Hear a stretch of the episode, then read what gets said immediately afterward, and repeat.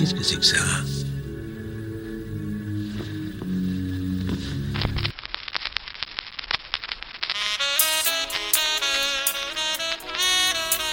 Non, non, non, non, non, non, non.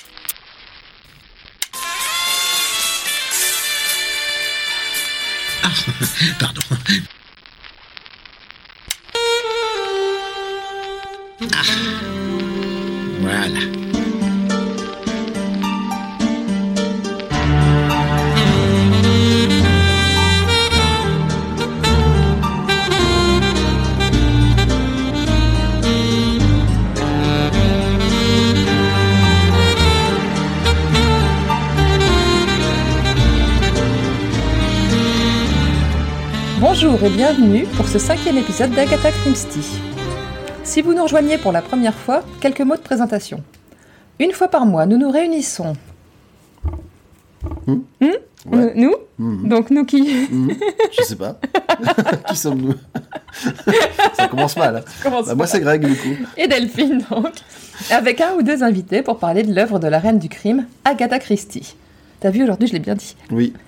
Nous parlerons bien sûr des livres, mais également des adaptations que vous pourriez avoir vues ou vouloir voir, et de la place de l'œuvre dans la vie de l'auteur. Pour cet épisode, nous avons une invitée bien connue du monde du podcast.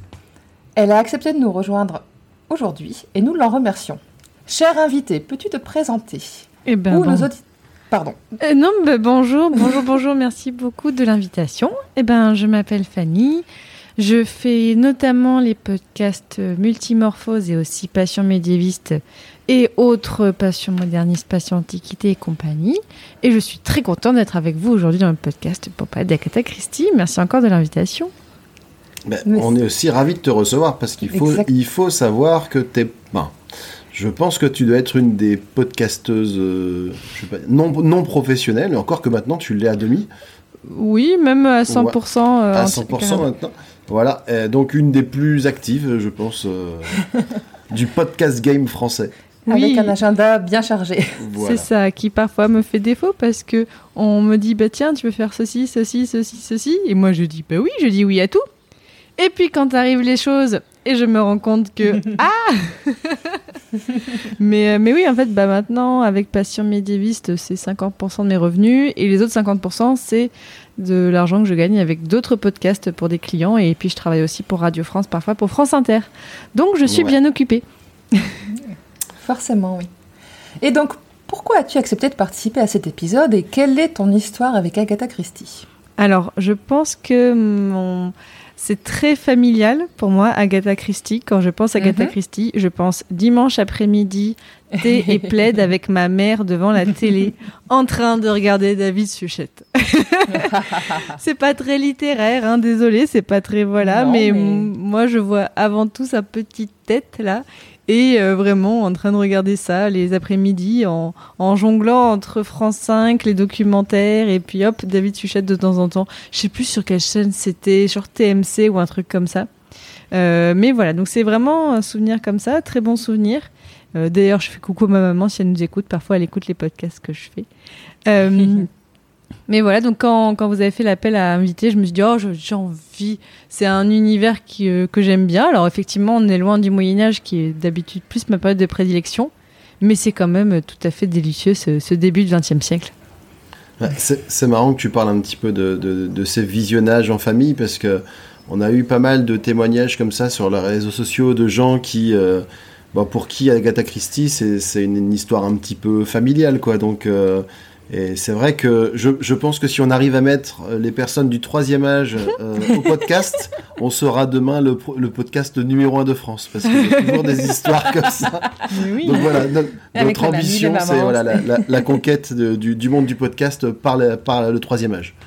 Dans les maisons de retraite, on va diffuser Agatha Christie. Oui. Et Voilà. ben voilà, Et, pourquoi et- pas. ouais, et que les, et que les gens entre deux âges ne se sentent pas offensés par ma remarque.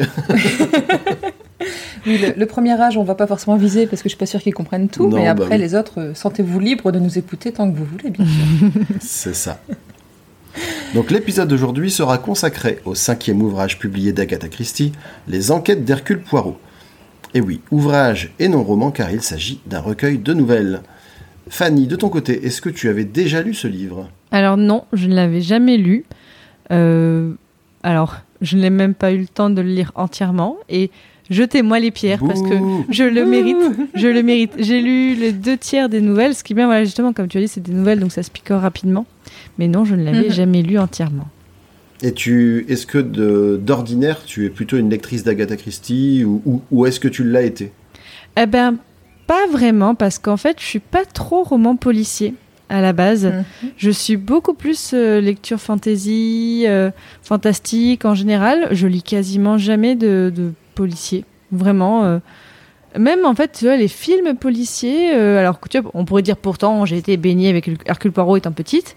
Et ben pourtant, tout ce qui est film policier, tout ça, ça, ça m'intéresse pas trop. Alors, je- c'est pas que j'aime pas, mais à choisir, je préfère euh, voir des histoires un peu fantastiques et tout ça, Mhm. euh, du Pacific Rim, tu vois, des choses qui n'ont rien à voir, mais pourtant j'aime beaucoup. je, je- je suis un peu pareil, comme je le répète assez souvent. euh, moi, c'est, je, c'est tout un univers que j'apprends à découvrir euh, avec le podcast.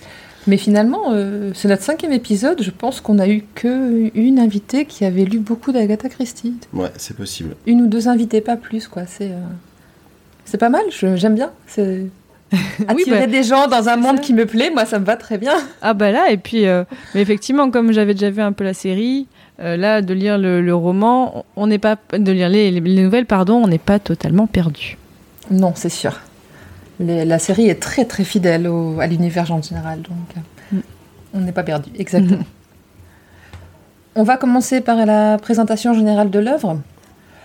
Donc en fait, dans, cette, dans ce recueil, au travers de 14 enquêtes, nous suivons Hercule Poirot dans l'exercice de son métier. Car il s'agit bien ici de mystères plus ou moins grands que résout le, dé- le dé- le détective, c'est un mot difficile à dire, belge le plus connu au monde. En même temps, c'est peut-être le seul détective belge, donc c'est. Oh Il doit y avoir aussi des séries en Belgique, style Capitaine Marlowe, des choses comme ça, quand Ouais, même. je mais suppose, hein. détective, je veux dire, enfin le, Mais détective privé connu comme ça. voilà. Hmm. Parce que lui, il y a quand même des fois des, des membres de gouvernement qui viennent le voir, quoi. Quand même. C'est la classe, j'avoue, c'est la classe. Et... Et donc nous avons la possibilité d'observer le travail des petites cellules grises du détective.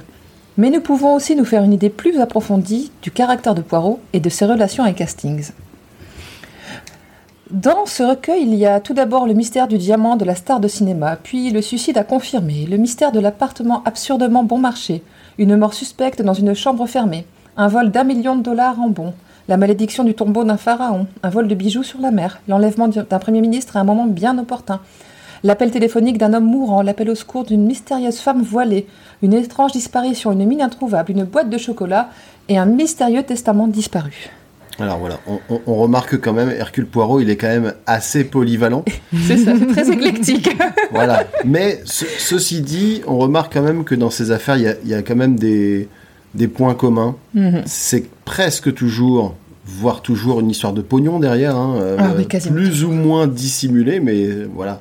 Mais, oui, Et il y a aussi un autre point commun, je sais pas si on peut en parler dès maintenant. Vas-y, mais tu vas-y. peux parler de ce que tu veux. Il y a toujours des jeunes femmes éplorées Ah, qui oui. sont dans l'histoire. Mais c'est- j'avais jamais vu, en fait, quand, enfin, je m'étais jamais rendu compte à quel point, à chaque fois, il y a des histoires de jeunes femmes dedans. Vraiment, il y en a quasiment. Je crois qu'il y a peut-être juste celle du Premier ministre où il n'y a, pas- où il y a pas de jeunes femmes pour l'instant, mais c'est- C'est ça, je pense. ouais. euh, ou non, à celle du. Et le aussi- tombeau, ouais, le, tombeau, aussi effectivement, aussi. mais sinon, c'est très très très très souvent un lié effectivement à des histoires d'argent et de femmes qui à un moment ont un souci Voilà. plus ou moins indirect. Et puis, et ça. puis du coup, Hastings qui du coup est Qui prêt toujours, à faire euh, leurs quatre volontés. Et puis Poirot qui dit bon, Moi j'aime bien aider les femmes, mais j'aime bien aussi faire des enquêtes. Donc si on pouvait se concentrer un petit peu. voilà. Et oui. l'autre aussi, euh, l'autre dénominateur commun à beaucoup d'enquêtes, c'est euh, les déguisements ou les substitutions d'identité. On le Mhm. verra. Voilà, Ouais, c'est, on adore vraiment se faire passer pour d'autres personnes pour faire endosser la responsabilité ou, Ou pour utiliser se des quiproquos ou des euh, petites choses comme ça. Mais Ouais. les Anglais sont des gens formidablement malins en fait. C'est ce C'est qu'on ça. se rend compte. Peut-être pas tant que ça, parce que Poirot arrive toujours à déjouer ce qu'ils ont fait. Eh, parce qu'il mais- est belge, il est encore au-dessus lui. C'est Ah, ça. Mais après, après, je pense que si j'étais Poirot, je deviendrais un petit peu parano. Je ferais comme le capitaine Haddock. Tu vois, dès que je rencontrerais quelqu'un, je tirerais ses cheveux pour voir si c'était vrai, tout ça. Enfin, Non, mais lui aussi, il fait, il fait se déguiser les gens. Donc il est, Ouais. il est là-dedans aussi. Ça, c'est fou. ça. Exact. et parfois, il se déguise aussi d'ailleurs. Il y a quelques enquêtes où il se, où il se grime. Exactement. Vas-y, tu peux continuer du coup ton. Je peux? Oui, tu as bon l'autorisation officielle. Enfin, on va demander à Fanny si elle est d'accord aussi. Je suis d'accord, voyons. Eh ben voilà. Donc le, le recueil est paru sous le titre original Poirot Investigates. Les nouvelles ont été écrites entre la mystérieuse affaire de Styles et le crime du golf, et elles ont été publiées à différents moments dans la revue The Sketch. Elles ont été réunies en un recueil de 11 nouvelles en 1924 en Angleterre, de 14 nouvelles aux États-Unis en 1925, et le recueil de 14 nouvelles ne sera pas publié en Angleterre avant 1974. Les autres nouvelles étant publiées toujours dans la revue The Sketch, ou dans d'autres revues d'ailleurs. La publication en France devra attendre 1968 sous le titre Les enquêtes d'Hercule Poirot, qui est plutôt euh, fidèle encore une fois au titre original, et ne comportera que 9 nouvelles. Il faudra attendre 1990 pour que les 14 nouvelles publiées en Amérique en 1925 soient réunies en français par les éditions des Champs-Élysées dans la collection Le Masque. Oh, c'est tard. Oui, c'est super tard. Mais les, hum, les nouvelles ont été publiées dans des revues et des magazines français entre-temps, notamment Rick qui a absolument disparu de nos rayons maintenant, dans Marianne, et dans, par exemple, le Club des Masques, qui était la revue des éditions euh, des Champs-Élysées. Les cinq nouvelles manquantes dans l'édition française de 68 ont été publiées dans différents recueils avant d'être rapatriées vers les enquêtes d'Hercule Poirot. Donc on peut les retrouver, elles n'ont pas été oubliées, c'est juste qu'elles n'ont pas été réunies dans le même recueil avant les années 90. Quoi. C'est, euh, ça, fait, ça fait tard. Non, moi, je l'ai l'édition du masque, du coup. C'est ce que. Elle est Ouais. tout à fait classique, mais très jolie. Mais j'ai la, l'intégrale. Pardon, madame. J'ai, euh, je lance un appel d'ailleurs, hein, j'ai les sept premiers volumes plus le volume 11 et je cherche les autres en achat à prix raisonnable. Si quelqu'un les vend, ça m'intéresse beaucoup. Voilà. Le, le- le- le terme clé étant à prix raisonnable, parce que en Voilà. général, quand on trouve en ligne, c'est. euh, mais vous êtes sûr que vous voulez pas acheter une maison? Non, non, c'est, je, vais- je préfère m'acheter l'intégrale de Poirot, c'est beaucoup plus classe. Non, Peut-être pas quand même, mais C'est, c'est- c'est un petit peu abusé, quoi. voilà. Mm. C'est un petit peu abusé pour, pour ça, oui, je suis d'accord. Euh, concernant le nombre de pages, étant donné les variations des éditions, c'est pas forcément pertinent de juger la taille du livre par rapport à son nombre de pages. Par contre, les nouvelles font entre 6 et 22 pages dans l'intégrale du masque, donc c'est peut-être à peu près ça dans les autres euh, éditions. Et euh, ça s'explique tout simplement parce que dans une revue, il fallait faire quelque chose de court, même pour une nouvelle. Quoi. C'est, euh, on pouvait pas faire une nouvelle de 50 pages sur une revue, c'était pas. Ah oui, elle va à l'essentiel. Hein. C'est hop, tac, Elle va tac, tac, directement, tac, tac, c'est tac, fait. tac, c'est fait, et voilà. Hum, le nom des traductrices est indiqué à la fin de chaque nouvelle dans l'intégrale. Il y a Laure Terrelli, Michel Averland et Marie-Josée Lacube. Et je pense en regardant le titre des, des nouvelles traduites par Laure Terrelli qu'elle a été la traductrice du recueil publié en 1968. J'avais marqué 19 687, c'est une année qui n'existe pas encore. c'est- dans longtemps. C'est pas longtemps, oui. Je pense qu'on a fait le tour un peu des faits euh, intéressants sur le l'environnement de l'œuvre. Et Ouais. il va être temps de passer au résumé par Greg. Alors, le résumé, il aura une forme un petit peu spéciale cette fois-ci, parce que d'ordinaire, on fait un... Je fais un long laïus qui retrace euh, toute l'histoire, mais sauf que là, on va s'arrêter un petit peu après chaque nouvelle, déjà pour reprendre sa respiration, c'est toujours bien, et aussi pour euh, débriefer euh, lorsque lorsqu'il y aura besoin. Et attention, si vous n'avez pas lu le recueil et que vous ne voulez pas être spoilé, faites pause, allez les lire et revenez nous écouter. Voilà. Oui, Ou et si- ça se lit rapidement en plus. ouais. Voilà, très bien. Et autrement, vous pouvez directement euh, passer au chapitre suivant puisque nous chapitrons l'épisode à chaque fois. Voilà, maintenant on chapitre comme des chefs, donc ça va se passer super. On gère. Voilà. Nous t'écoutons. La première nouvelle s'intitule L'énigme de l'étoile de l'Occident. Miss Mary Marvel, une, actrice réputée, vient mander l'aide de Poirot concernant des lettres de menace visant le clou de la collection de bijoux de cette dernière, qui s'a- qui s'appelle l'étoile de l'Occident. Celle-ci serait, d'après une histoire, l'un des yeux d'une divinité chinoise. C'est d'ailleurs un Chinois qui aurait apporté les fameuses lettres. Poirot est intrigué, mais lorsqu'il demande qu'elle lui confie son diamant pour plus de sécurité, elle refuse. Son ami, Sir Gregory Rolfe, vient la chercher. Je suis pas sûr que ce soit. Son mari même. vient la chercher et ils s'en vont. Pendant que Poirot sort réfléchir, Miss Yardley, amie de Miss Marvel, se présente devant Hastings. C'est Lady Yardley. Hmm c'est Lady pas Miss, attention au titre, hein. Elle est mariée et Ah, mère de oui, famille oui, quand même. Oui, oui, c'est vrai, c'est vrai. C'est important en Angleterre. Hein. Ouais, j'ai toujours eu du mal entre les ladies, les miss, etc. Oh là là, Oh bah, là. ça se voit que tu regardes pas Downton Abbey, toi. Attention. Ah, hein. Alors, j'ai regardé, mais j'ai filtré ce genre d'informations.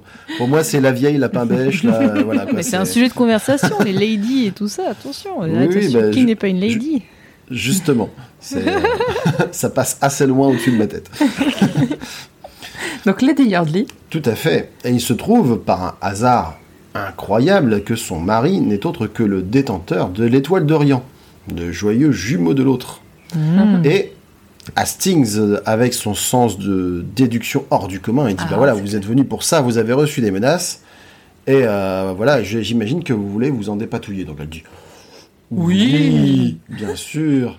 Oh, vous êtes vache parce que là, franchement, là vous le dites comme ça, on dirait que, enfin, on, on verra pour le dénouement, mais euh, moi je l'ai Oui. pas du tout vu venir quand Alors, même. Ah non, on ne évidemment, on ne le voit pas arriver, mais alors, par contre, effectivement, quand tu quand as lu la nouvelle et puis que tu regardes après le, le téléfilm, c'est encore plus flagrant, parce que c'est c'est quelque chose qu'on a déjà reproché dans une précédente aventure de Poirot, c'est Hastings, la discrétion incarnée.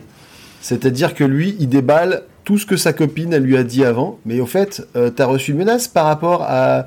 Ça aurait pu être une, une histoire d'adultère ou de je ne sais pas trop quoi, il l'aurait balancé de la même manière, quoi. Mm. Donc elle fait oui, oui, tout, tout bien, exact, c'est exactement comme tu dis, monsieur. Euh, en revanche, elle, elle a reçu ses lettres par la poste, mais elle les a détruites, ne prenant pas la menace au sérieux. Déjà, là j'ai noté dans mes notes, pas logique de venir dans ce cas, si elle si elle n'a pas pris les menaces au sérieux, pourquoi elle, a- pourquoi Pourquoi elle parle des lettres et pourquoi elle est là, quoi. Ouh, tu es perspicace. Ouais, mais euh, je- ça me semblait un peu chelou comme histoire. D'ailleurs, euh, Poirot s'est posé la question aussi, parce que Ouais. dans, le, dans la nouvelle, euh, Hastings est tout fier de lui annoncer euh, son exploit du matin avec Lady Yardley, et euh, il est vexé parce que Poirot ne reconnaît pas ses merveilleuses compétences. C'est ça. Et il met en doute un peu son... Bah, c'est- qu'il avait fait. Le, le problème, le problème d'Hastings, c'est qu'à chaque fois qu'il a lieu, euh, enfin, qu'il pense avoir lieu d'être fier de lui, il est complètement à côté de la plaque. Donc c'est d'ailleurs, il c'est a- compliqué. J'aime beaucoup. Il affectait immanquablement de déprécier mes compétences. C'était devenu une manie chez lui. Et je crois qu'il était contrarié de ne pouvoir trouver de points faibles dans mon exposé. Ouais. J'ai j'ai vraiment adoré tous ces petits moments à chaque fois où on sent que Hastings euh, essaye de se mettre en avant face à Poirot. Il est hyper déçu parce que ça, ça plante à chaque fois. Ah, mais un faire-valoir magnifique. Complètement. Un faire valoir, le, le mot est lancé. Donc, euh, ils font également la rencontre de Mr. Yardley, qui leur confie être au bord de la faillite. Et par contre, lui, quand on lui parle de, son joyau, il dit que bon, il voit pas le rapport avec ces histoires de chinois. Pour lui, le, diamant est, lié à, plutôt à la culture indienne. Et c'est pas Mr. Yardley, c'est Lord Yardley. Ah ouais, écoute, Mais en vrai, c'est important parce que. c'est là, un gars quoi.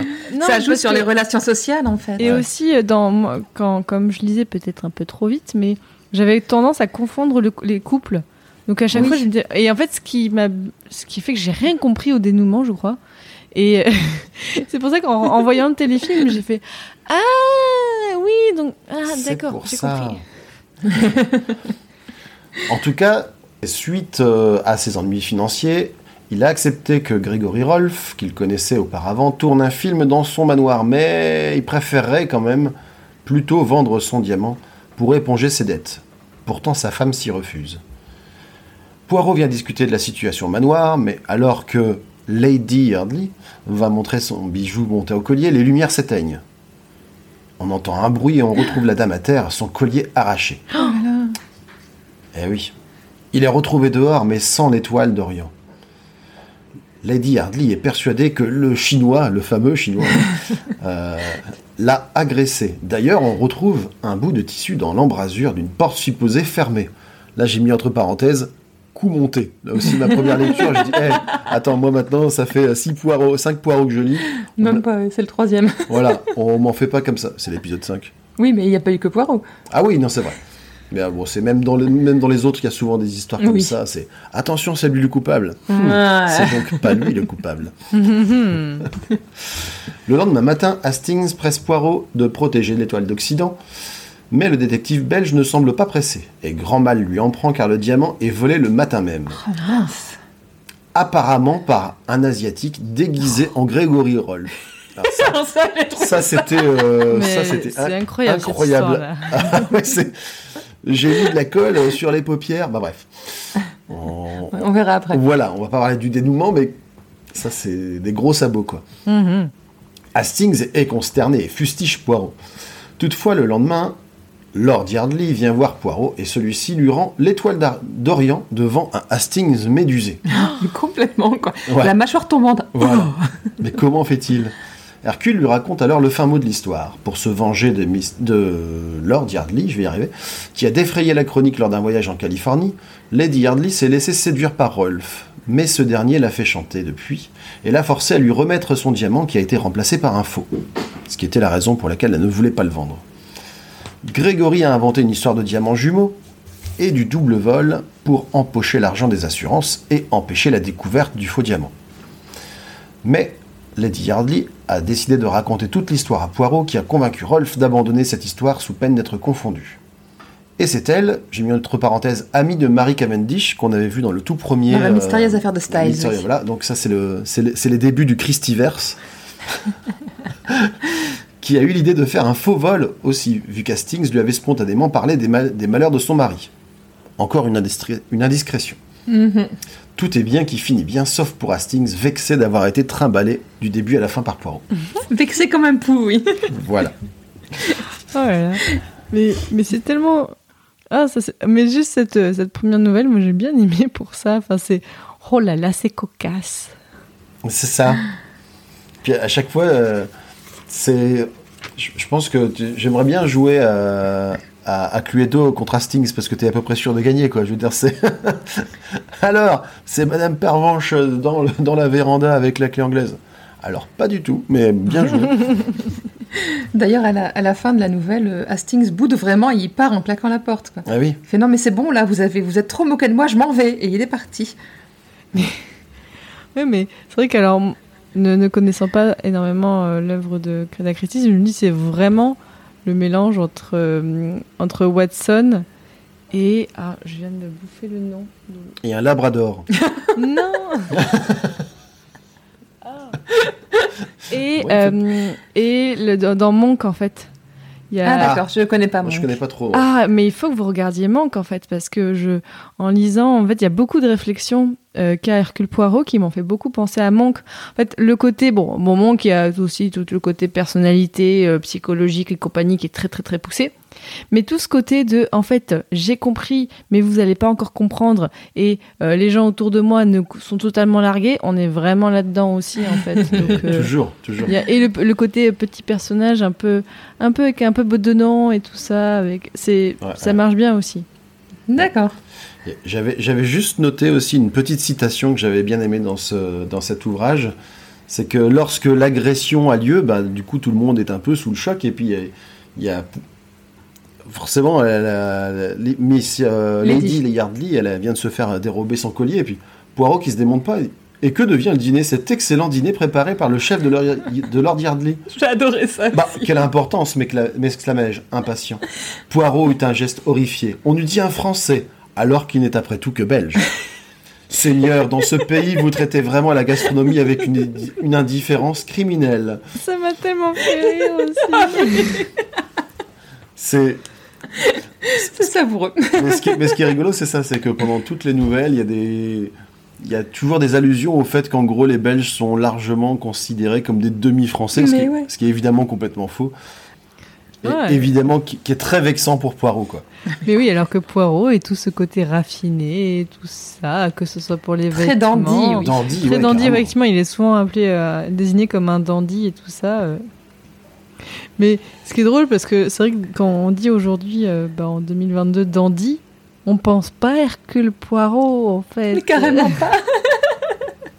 Et pourtant, c'est tellement euh, l'archétype du dandy, en fait. Quand tu Oui. regardes, euh, au fur et à mesure que tu lis, tu te rends compte avec son, l'attention qu'il porte à ses vêtements, à son apparence, à toute son habitation, son logement. Enfin, il, il cuisine même. Mm. Enfin, c'est...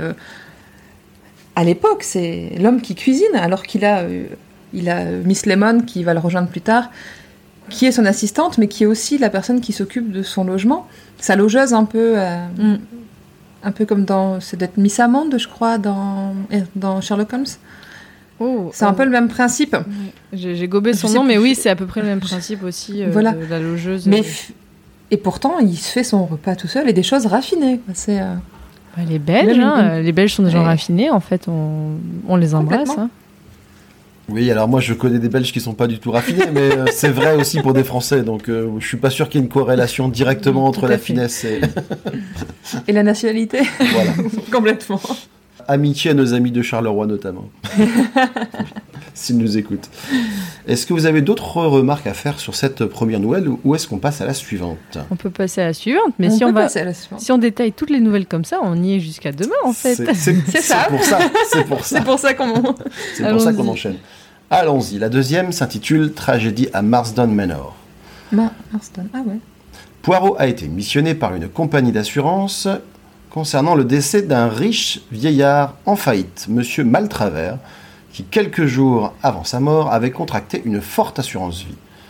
Le suicide étant clause d'annulation, Poirot doit enquêter. Il rencontre d'abord le médecin qui semble prendre pour des soupçons les questions de l'enquêteur. Il est un petit peu, il n'est pas très coopératif, on va dire. En fait, le Monsieur Maltravers est mort, est mort d'une balle euh, dans la tête, c'est ça? Ben, faut pas le dire. Ah non, on le sait Ah pas. oui, tu Bah viens de non. révéler la ça. Ah fin. ben en voilà, c'est ça quoi. Ben sait alors, euh, Bah non. voilà. On Si- sait bah, pas. on se demande si c'est un suicide, une balle dans la nuque. euh, Je veux dire, c'est quand même pas, su- c'est pas facile quoi. C'est là, c'est là qu'il a eu la balle. Là, il est là pour l'instant. Mais là, il est début de la nouvelle. euh, Oui, c'est ça. Une hémorragie interne. C'est Une ça, hémorragie ouais. interne, voilà. Il a eu du sang qui est sorti par, je sais Par sa bouche. ou la bouche. Un petit voilà. peu de sang par la bouche.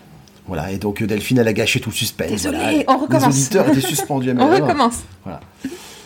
Non on Oubliez que, voilà, oubliez que. Donc il rencontre la femme du défunt, une jeune et belle femme qui ignorait tout de la situation financière de son époux. On l'a décrit comme, euh, je, je paraphrase, mais belle, mais pas forcément très fut-fut, pour reprendre euh, l'expression de nos amis d'outre-Quiver. À peu, près, à peu près ça, oui. Bah, c'est surtout le regard d'Hastings, en fait, euh, en général. Quoi. En fait, à chaque fois qu'on a un point de vue euh, ben, sur les femmes et tout ça, c'est souvent celui d'Hastings qui décrit euh, les femmes. Oui, c'est ça. D'ailleurs, il- d'ailleurs, il trouve souvent les femmes belles. C'est- C'est c'est le, c'est un peu le Frank Michael d'Angleterre. euh. Alors qu'ils repartent du manoir, ils croisent un beau jeune homme qui va à la rencontre de la veuve, qui semble d'ailleurs très mal à l'aise. Un capitaine du nom de Black. Poirot revient sur ses pas en prétextant un oubli, et il interroge l'homme euh, en façon un peu euh, portrait chinois, enfin euh, avec une Oui. espèce de petit questionnaire psychologique avec des, as- Ouais. des Avec associations d'idées. Auquel Black répond, moi j'avais mis formal, hein, coup de fusil égale suicide, euh, argent égale notaire, enfin je veux dire, personne ne pense ça euh, dans les situations normales quoi. Ouais, mais là, il y a quelqu'un qui vient de mourir et il parle justement de l'héritage et compagnie. Ça peut être une, une association d'idées par rapport aux événements qui viennent de vivre. Oui, mais euh, il n'était pas censé le savoir à ce moment-là, je, crois. Donc Poirot en déduit, lui par contre, ce qui est beaucoup plus fort que moi, Mais c'est parce que son vieil oncle vient de mourir. que le capitaine a justement a vécu un traumatisme. Arrête de dire à l'avance, Eh, tu vas te faire gronder, hein Voilà. Ça Pardon. suffit maintenant. Ça suffit. Oh là là, si tu avais été dans d'autres podcasts et que tu faisais comme ça des spoils de résumé, mais tu te ferais, tu ferais houspiller. Voilà. Ah, Je la, je la, je la houspille, mais gentiment. Je l'houspillonne. Donc, euh, Poirot en déduit que le capitaine a vécu un traumatisme, ce que Black confirme, l'un de ses amis s'étant suicidé. Poirot va le soir même à Marsden Manor. Stupéfait, les personnes de la maison voient apparaître ce qui semble être le fantôme de Mr. Maltravers. Alors la veuve, terrifiée par l'apparition, avoue le meurtre de son mari. Et Poirot révèle que le fantôme n'est autre qu'un comédien et que Scotland Yard est prêt à intervenir dehors. Une mise en scène un peu osée quand même, j'ai marqué. Et encore des riches euh, ruinés et des déguisements. Et encore, ouais. Ah mais on a, moi je on est sur un haut level là, on est sur une production hollywoodienne. Enfin, il est allé engager un gars et tout ça. Mais ce qui me fait rire, c'est que aussi là dans cette nouvelle au début, le côté engagé par la police d'assurance pour vérifier, ça me semble tellement procédurier. Ah oui, sur mais l'administratif au début, j'ai ok. Mais complètement. Exactement. Et puis en plus, euh, vraiment, le, le dé- le détective dans toute sa splendeur, qui quelque part est, est normalement plus ou moins euh, à gage, quoi. Donc, Mais euh, c'est un ça, freelance, hein C'est un freelance. C'est Mais euh, comme- complètement. Mais ça, j'ai bien aimé cet aspect-là où il est pas juste sur des enquêtes de meurtre extraordinaires, quoi. Il a une, une vie quotidienne avec des enquêtes un peu plan-plan à faire. Et bon, là, elle s'est, elle s'est révélée être un peu plus intéressante que juste une petite enquête, savoir si c'est un suicide ou pas. Mais Oui, euh, quand même, c'était il sympa, arrive à quoi. rendre le meurtre banal. Bon, après, ça, j'imagine que vous en avez déjà un peu parlé, mais ce côté, genre, on parle de gens qui sont tués quand même, et c'est un mode oh, to, to, to, et voilà, ça c'est fait. Ouais, puis en plus, c'est. c'est, euh, Ah non, c'est pas dans celle-là, je crois que c'est plus tard. C'est dans une autre, euh, une autre euh, histoire qui a, eu- qui a, qui a une, une affaire avec des pistolets chargés, avec Ouais. euh, l'un des deux Ouais, je- euh, non, je- pistolets c'est le qui a relais de disparu. chasse. Ouais, ouais, ouais. Ah, c'est après, ouais, dans une autre nouvelle, mais euh, ouais, je trouve que. Ouais. Effectivement, ce côté-là euh, de banaliser la mort, bah, au bout d'un moment, je fais je viens de voir beaucoup de gens mourir en quelques pages quand même, euh, ça fait un peu froid dans le dos. Ouais, et puis lui, il, il se, il se démonte pas, hein, toujours, toujours euh, concentré. Mhm. Troisième, euh, Troisième nouvelle, on enchaîne. Allez hop. Allez, c'est parti. Un appartement trop bon marché.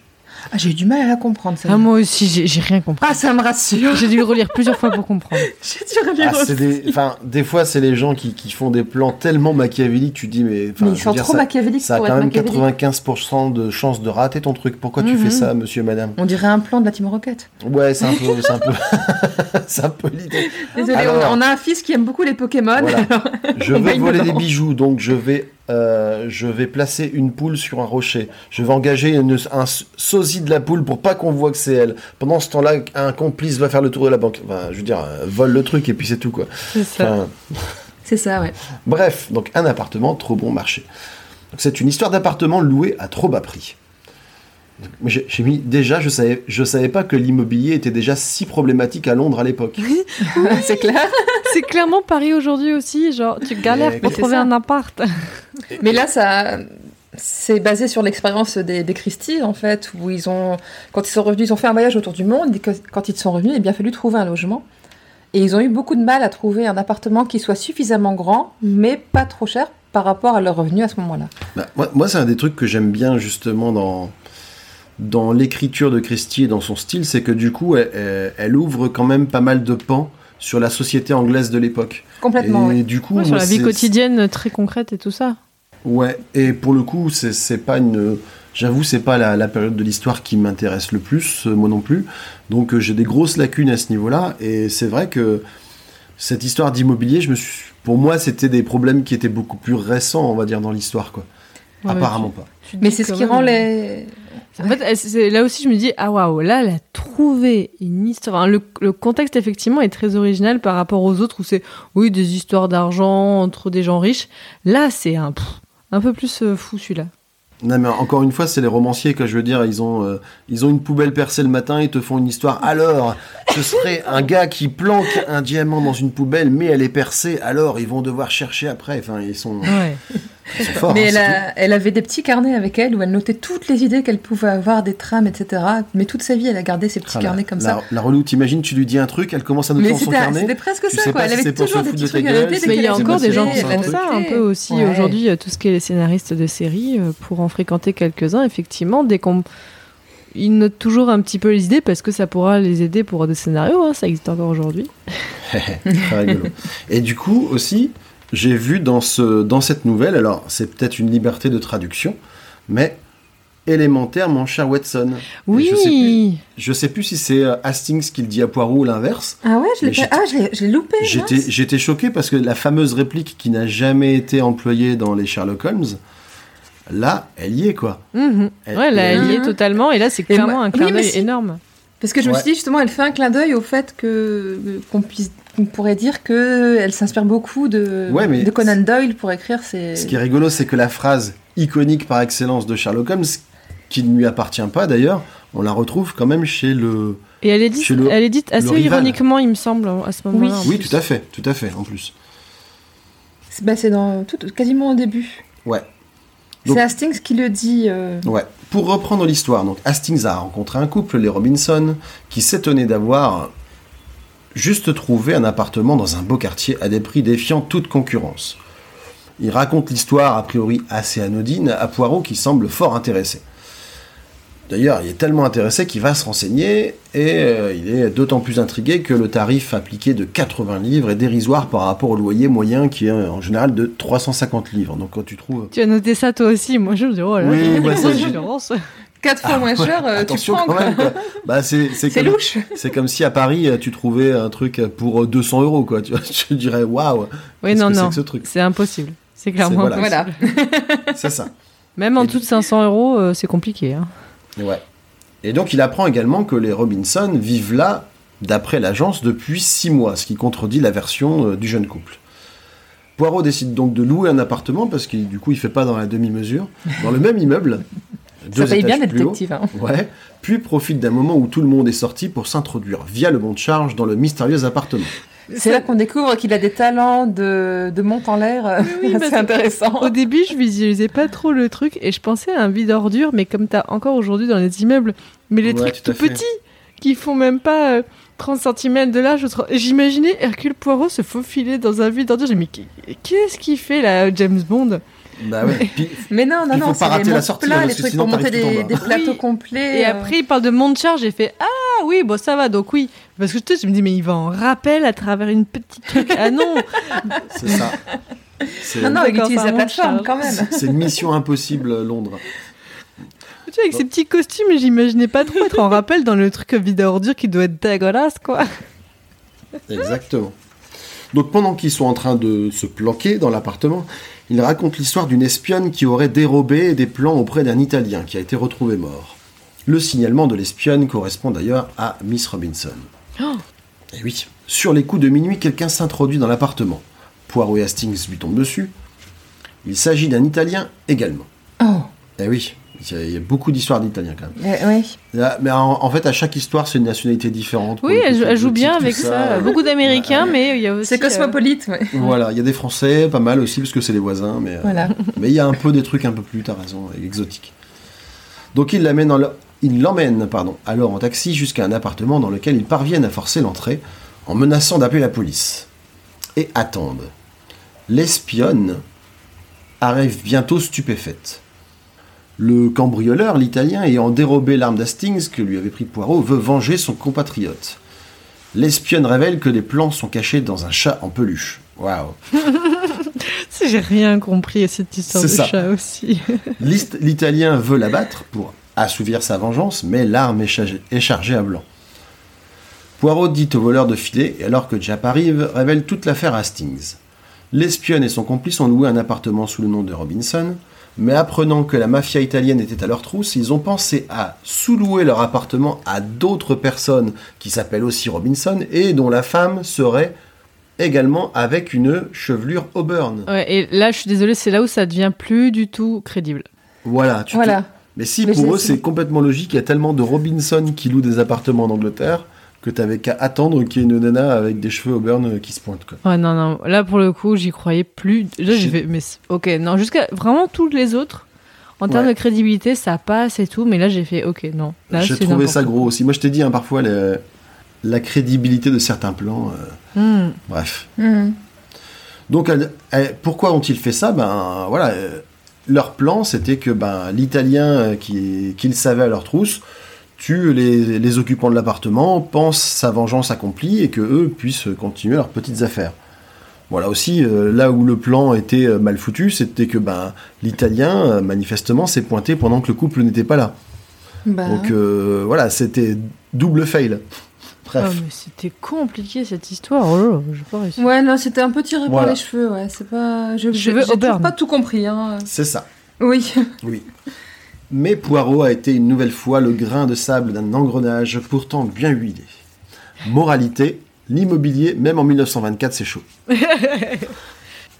Soit. Le mystère de Hunter's Lodge. Poirot est cloué au lit par la grippe.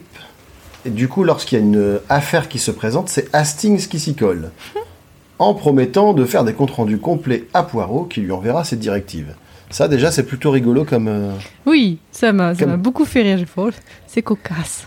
Voilà, petite variation, on se dit, mais qu'est-ce qu'il va faire comme connerie? L'affaire est la suivante. Mr. Harrington Pace, j'ai pas noté s'il était lord ou baron ou quoi que ce soit, aurait reçu un homme d'une quarantaine d'années avec une barbe noire et un accent américain le soir du meurtre. Les habitants de la maison, à savoir Miss Middleton, la femme de chambre, et Miss Havering, ancienne actrice désormais mariée au neveu du défunt, auraient entendu peu après des cris de dispute, mais le bureau était fermé de l'intérieur. C'est alors qu'un coup de feu a retenti. On a retrouvé Mr. Pace abattu d'une balle dans la nuque et un pistolet manquant d'une paire qui était initialement accrochée au mur. L'autre pistolet sera retrouvé le lendemain près d'une gare emballé avec une balle manquante. Poirot, assez rapidement, même à distance, euh, gère la situation et demande à faire arrêter la femme de charge, Miss Middleton. Mais trop tard, elle a fui. Ou plutôt, c'est ce qu'il semble, parce que Poirot a une autre hypothèse.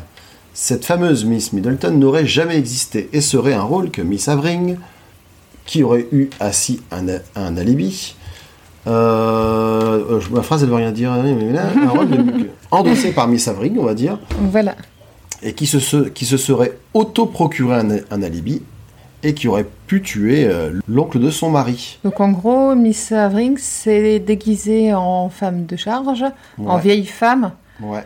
Et le, le truc, c'est que comme c'est une vieille femme, on fait pas trop attention à elle, donc on s'est pas rendu compte que c'était Miss Avring. Ouais, là aussi, c'est vieille domestique. un peu tiré par les cheveux, effectivement, mais ça veut dire qu'elles ont jamais été dans la même pièce. Enfin, ouais. Non. Mais voilà, enfin pour Mais moi, comme ils étaient pas. en, et en fait, il y avait que le couple, Hmm. Euh, l'oncle dans la maison. Il n'y avait pas de domestique, ou le domestique n'était pas avec euh, Miss Avring. Et le, le personnage de Miss Avring, pour moi, n'a été, créé que pour l'enquête. Oui, c'est ça en fait. Enfin, ils, ils ont quand même. Ils ont quand même. euh, non, ils avaient quand même prévu le coup parce qu'ils avaient fait une demande auprès d'un. Ah oui, auprès d'un organisme d'un pour euh, organisme. Donc ils avaient Je suis même pas sûre qu'ils avaient des domestiques. Du coup. anticipé le, le meurtre. Et donc euh, l'alibi, c'était ça quoi. Donc, Ah ouais, mais moi ça m'a semblé C'est- vraiment un peu tiré par les cheveux. C'est enfin, un peu capillotracté. de- mais Ouais. ça veut dire que la police n'a pas interrogé, qu'elles n'ont pas été dans la même pièce. On ne trouve pas ça sus- suspect que d'un coup il y en a une qui apparaît, qui Non, t'imagines. Alors, merci Miss Middleton. Est-ce que je peux parler à Madame Avring? Attendez, tu, tu, tu la la chercher. sortir par une porte, puis elle revient, fait. Bah, Enfin, c'est vous, Madame, vous êtes déguisée. Mais pas du tout. pas du tout, Regardez, j'ai une moustache. Voilà. Ouais, vraiment, là aussi un peu genre, mais ils sont sérieux, ils sont vraiment nuls à Scotland Yard quoi.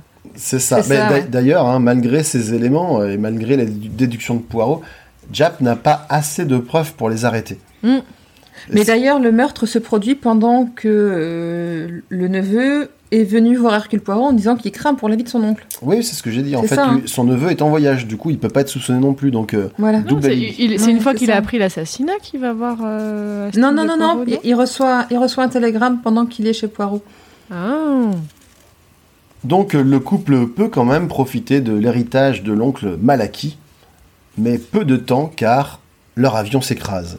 Oui, là, Là, là- j'ai trou- ouais. J'ai trouvé la chute complètement euh, ahurissante. Quoi. Bah, on n'a pas réussi à les enquêter, à les arrêter, mais euh, justice divine, quoi. Je veux dire, bien acquis, ne- bien mal acquis ne profite jamais. C'est ça. L'avion s'écrase. Et j'ai pas Wow. vérifié, mais est-ce que c'est une histoire vraie, ce, ce- cette, histoire de, vol d'avion qui s'est écrasé là? J'ai pas vérifié non plus. Faudrait voir parce que. Euh, ta, ta, ta, ta. Je, bon, je retrouve plus là, mais euh, je me suis dit, mais c'est. On dirait vraiment un placement de regardez, vous avez peut-être entendu parler de cette histoire il y a pas longtemps, et ben comme si là, Agatha Christie elle replaçait son récit vraiment dans quelque chose d'assez récent. J'ai regardé. Ah, peut-être, ouais. Ça, ça expliquerait une fin un peu en queue de poisson, quoi. C'est ça, mais après, euh, hop, petite, euh, petite morale euh, vraiment euh, bien, bien faite. Ouais. Euh, ta, Ah, ta, bien ta. Un j'aurais crash pas dit d'avion ça. Paris-Londres en Ouais, c'est ça. 1922, 22, 23 ou Ouais. 22. C'est un Londres-Paris, précisément. Hum, hum. Alors, euh, il y a eu une collision entre deux avions dans le ciel le 7 avril 1922, Ah dont bah l'un ouais. qui faisait la liaison euh, Londres-Paris. Ah bah c'est totalement ça, t'as vu? Et l'autre faisait la liaison Paris-Londres. Donc Ah les, ah. les deux faisaient le- l'aller-retour en fait et pouf, ils se sont croisés et ils se sont, ils se sont fait un bisou. Ouais, je trouve ça drôle du coup là vraiment. en C'est rigolo, ouais. Petit Limite, clin elle, elle a, d'œil. elle- elle a replacé le fait divers et c'est peut-être même ça. justement ce fait divers qui lui a donné l'idée. Ouais. Ça pourrait être, euh, ça ressemblerait pas mal à Bah, son mode ça, de fonctionnement. ça apporte un éclairage nouveau sur effectivement ce- c'est bien de, de, de, de replacer dans le contexte parce que Mhm. sinon, moi, je trouvais euh, la fin complètement parachutée, quoi. Peut-être qu'elle n'avait pas d'idée de fin et elle se dit, oh, allez hop, j'ai vu ça. C'est ça. Attends, apparemment, Et- ce serait le, le premier accident d'aviation Et en vrai, tout sur ce- l'aviation touristique. et en vrai, tout ceci n'était qu'un rêve. Le, fa- Oh. le fameux, le, fameux twist de fin pourri, quoi. Oh là là, oui. Ce serait le premier accident d'aviation qui s'est produit. Ah, Eh en oui. même temps, c'est c'est quand même pas de bol. Je veux dire, tu, tu, tu voles dans le ciel qui est quand même relativement vaste. À l'époque, il y a très peu d'avions dans le ciel et effectivement, tu t'en manges un. Je sais pas ce qu'ils foutaient les gars parce qu'en plus, à l'époque, euh, on peut pas dire qu'il y avait de pilote automatique, donc ils avaient vraiment que ça à faire. Oui, mais tu sais, voilà, il y a un accident vite arrivé s'il y a du brouillard et tout ça. Ah, ou alors, tu sais, ils ont fait, tu, que- comme quand tu croises quelqu'un à vélo, tu sais, tu commences à l'esquiver par la gauche, il t'esquive par la gauche, bah du coup, tu vas vers la droite, donc il va vers la droite aussi. Ou alors C'était des conditions météo difficiles avec Ah. pluie et brouillard. Ah, voilà. Oui. L'impact s'est produit à une altitude de 110 mètres. Mm. Aucun survivant. Il y Bah, avait le pilote et un passager dans le sens euh, Paris-Londres, euh, Londres-Paris, et le pilote, un steward et trois passagers dans le sens, dans le sens euh, Paris-Londres. Ah bah là, globalement, déjà, la violence du choc doit être suffisante pour te tuer. Si la violence de choc ne te tue pas, peut-être que tu peux te prendre l'hélice de l'avion euh, qui vient en face. Et si Mhm. avec ça, ça ne suffit pas, tu te prends une chute de 110 mètres. Dans de l'eau, en plus. Non, c'était à 2 km au nord de Paris. Ah. Mais là, globalement, c'est- globalement, c'est destination finale, quoi. Je veux dire, Mais complètement, ouais. tu ne peux pas en réchapper. Ça, C'est clair. clair et net. Et donc, c'est suite à cet accident-là qu'ils ont commencé à mettre en place des règles d'aviation. Imagine, là, des gens écoutent ce podcast juste avant de, de monter dans un avion. Ou être- en étant dans un avion. T'imagines le stress, là? Ouais, mais là, c'était il y a, il y a 100 ans. C'était Ouais, oui, maintenant, il y a ouais. des, cou- il y a des C'était il y a couloirs 100 ans. Oui, c'était il y a 100 ans. C'était à pile 100 ans. Tu sais, pour, pour, la, pour la petite anecdote, il y a- il y a 2-3 ans de ça, Delphine m'avait offert un, un baptême en, dans, un, dans un petit avion, tu sais, un, un biplace. Et euh, donc, on est parti d'un aéroport euh, local et vers la côte.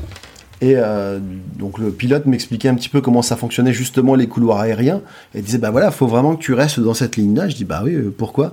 Ah bah parce que là, tu vois, à droite, là tu vas entrer sur, dans la zone de l'aéroport de l'Équin, donc tu peux te prendre un Boeing dans la tronche. Je fais ok. et là, voilà, ça c'est ça c'est le premier effet qui se coule. Et à gauche, il y avait le couloir aérien qui était réservé à la- à l'armée, donc si tu le survolais, il pouvait t'abattre.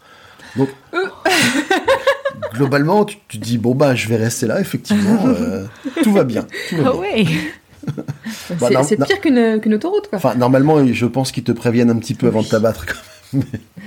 Je suppose, voilà. quand même. Allez, on enchaîne. Oui On en a fait que La trois pour cinquième. l'instant. Ah non, C'est- fait- la cinquième. On, a, on attaque la cinquième. Ouais. 1 million de dollars en bons volatilisés. Mr. Ridgway est un jeune banquier à qui l'on a confié 1 million en bons pour une traversée transatlantique. Hélas, une effraction a été commise durant le trajet et ces bons ont été dérobés. Et Mal- celle-là, j'avais trouvé la solution avant la fin. Ah ouais Oh là Je suis contente. malgré une serrure spéciale installée sur sa valise. Sa fiancée, Miss, Miss Farrak, vient demander l'aide de Poirot. Il prend l'enquête, mais la résout en un tournement. L'un des associés de la banque, Mr. Shaw, l'un des trois détenteurs d'une des clés, a faim une bronchite le jour du, dé- du départ du transatlantique. Il a ainsi embarqué sur le bateau pour attirer l'attention sur la mallette, en, la, en faisant semblant de la forcer. Mais celle-ci ne contenait en vérité rien. Les bons ont voyagé dans un autre bateau plus rapide et n'ont jamais été remis à Ridgeway. Voilà. Donc le, le vieux banquier a, a fait croire qu'elle était malade et pouf, Ouais. pouf, euh, vas-y, je vole les bons avant même qu'ils soient dans la valise qu'on ferme avec la clé magique. C'est ça. Et c'est comme. Et Et puis là aussi, hein, je veux dire, Poirot qui, qui, a vraiment des connaissances encyclopédiques, qui savait que le même jour, il y avait un transatlantique, mais beaucoup plus rapide, qui embarquait, qui se dit Hmm, Ben non, mais il s'est renseigné. Il s'est dit, ah, ça doit être la solution, je vais vérifier si ça correspond. C'est comme ça qu'il fonctionne, Poirot. Il a son scénar et il vérifie que tous les faits collent à son scénario. Ouais, mais il a, il a son scénar, euh, je veux dire, il y, a, il y a 12 millions de scénars Et possibles. si les faits collent pas à son scénario, il remodifiera son scénario. Alors, on le verra dans une autre euh, dans une autre nouvelle. Il y a un moment où, en fait, il juste il se pose sur une sur un lit pendant trois heures pour réfléchir. Donc peut-être que parfois c'est beaucoup plus compliqué effectivement que et il a, parfois il a juste il lui suffit de cinq minutes et il arrive à quelque chose. Les petites cellules grises qui fonctionnent. C'est ça, ces petites cellules fameuses. grises.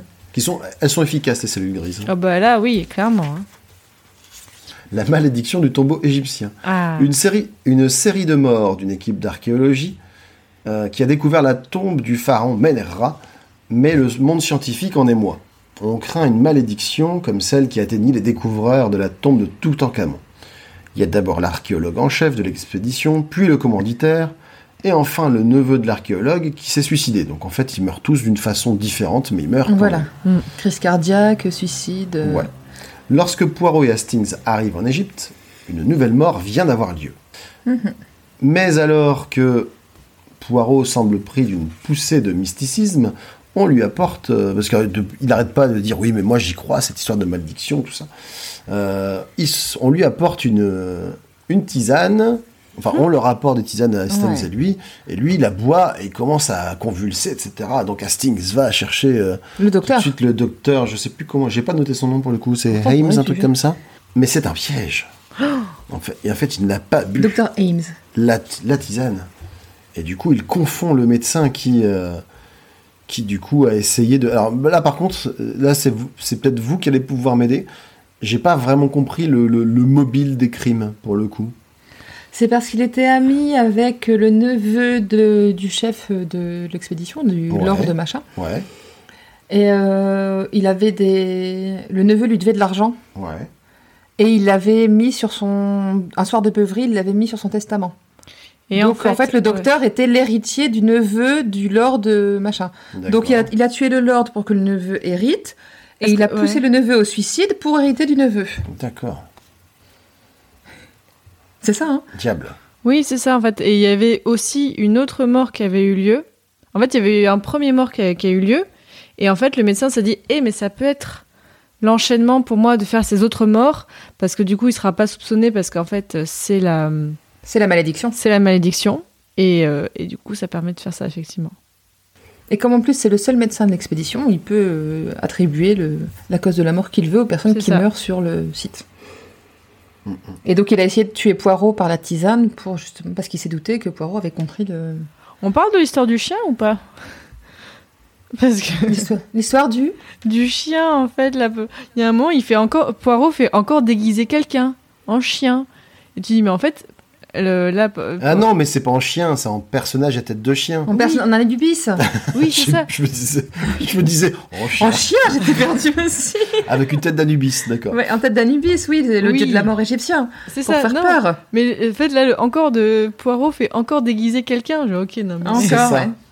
Mais c'est- pour passer un message au médecin. pour Voilà. Est-ce dire, qu'il paye les Ah, ah, intermittents, en fait, Poirot Parce que là, à ce niveau-là. Mais c'est ce qu'on ce disait euh, dans, Il est très généreux, je crois. ouais, dans dans le dernier épisode. Je veux dire, si tu ouvres un méga fête à côté euh, d'Hercule Poirot, je veux dire, tu fais fortune, quoi. Je veux dire, c'est. Tous les accessoires, ils te, ils te louent des trucs tout- tout- toutes les semaines, quoi. Clairement. Donc, euh, bah, c'est dommage, c'est une nouvelle assez courte parce que moi je m'étais dit, tu vois, hein, il y a quand même du potentiel, des Ouais. histoires d'égyptologie, tout ça, c'est quand même sympa. Des Ouais. malédictions pharaoniques. euh, J'espérais que celle-là durerait un peu plus longtemps quand même. En Mais fait, c'est que là, elle il y a- était y a- bien sympa. Ouais. Ouais, il n'y a pas de. En fait, on dirait des ébauches de scénarios. En Ouais. fait, toutes ces Ouais. nouvelles-là, on dirait vraiment des ébauches de scénarios. Et bon, on le verra plus tard les adaptations. En fait, c'est vraiment en mode allez hop, si vous voulez, si vous voulez broder autour, faites-vous plaisir. Mais euh, c'est vraiment euh, plutôt ça. Bah, il, faut, il faut aussi replacer dans le contexte qui est que la parution dans des journaux, dans des périodiques. C'est dans tu des vois. revues. Oui, euh, c'est ça, oui, le- oui. The Sketch, c'est une revue Donc illustrée tu à la vois, base. quelque part, moi j'imagine assez bien en tant que, enfin les lecteurs fidèles du journal qui devaient un petit peu se délecter d'aller voir leur petit bout de nouvelles d'Agatha Christie. Alors ouais. qu'est-ce que ça va être ce coup-ci, tout ça. Mmh. Ça Ouais. devait quand même être plutôt sympa sous, Il forme même- périodique comme Et ça. il fallait quand même que ce soit quelque chose d'assez expéditif pour le format revue. Je c'est- pense, ouais. Mm. Je sais pas, je sais pas du coup si les plus grandes étaient, euh, étaient publiées d'un seul tenant ou en Je sais pas, plusieurs. ça. euh, J'ai pas, j'ai pas cette information. Donc la nouvelle suivante, c'est cette fois-ci Le vol de bijoux à l'hôtel Métropole. tout à fait. Ah. Alors, Castings et Poirot ont décidé de prendre du bon temps à l'hôtel Métropole. Ils rencontrent les Opelson. Alors, oui, il faut préciser que quand, euh, quand euh, Poirot et Hastings ne cherchent pas les affaires, ce sont les affaires qui viennent à eux. Mais moi, par euh, contre, euh, j'adore ça. Alors, désolé, je m'attarde sur un détail. Mais le fait que Hastings invite Poirot euh, comme ça dans un hôtel, moi, je veux des potes comme ça. Moi, je veux des potes que quand ils ont eu un gros chèque, ils disent Allez, on va à l'hôtel, on va se faire des petites vacances. Quand est-ce où ils sont où, les potes comme ça, en fait? C'est Zéro hyper pote, Bah, moi, c'est- moi, c'est ai pas. pareil. Je n'ai moi, pas non plus. euh, Moi, de temps en temps, ils m'offrent une bière, quoi. Et ça fait plaisir hein, déjà. mais- Ce qui fait déjà très plaisir. je- On n'est plus la même époque, hein, clairement. Ouais, puis je pense que c'est pas, c'est pas non plus le même niveau social, quoi. Ouais, c'est ça. Pourtant, Poirot est belge, une bière, ça devrait lui faire plaisir, quoi. Moi, j'invite Ouais. les potes au restaurant parfois, mais effectivement, à l'hôtel comme ça, euh, non. D'ailleurs, j'avais noté, j'avais noté le début de cette, euh, de cette nouvelle que j'aimais bien euh, quand il disait euh, La vue de tant de joyaux m'inciterait presque à regretter de n'avoir point consacré mon cerveau au crime plutôt qu'à leur, j'ai pas le bout, de leur détection. Oui. Quelle occasion pour un voleur chevronné. Voyez un peu Hastings, cette énorme matrone là-bas, près de la colonne. Son décolleté est aussi pavé de pierreries que certains enfers le sont, paraît-il, de bonnes intentions. J'adore cette façon Je de la- parler. Elle La a tout mis là-dedans. hein. Elle a tout Ouais, mis c'est dans ça. les phrases. Là, elle a, elle a mis le paquet, quoi. C'est, euh, elle a mis la punchline. A- c'est- là que tu vois le côté dandy de Poirot, justement, dans cette façon Ouais, de s'exprimer aussi un peu précieuse. et- Ouais, et puis en tant que fan de catch, moi, tu vois, je soupçonne un, un début de heel turn. C'est-à-dire un gars, un gentil qui deviendrait tout doucement un méchant, un petit peu, tu vois. Le gars qui, Ah.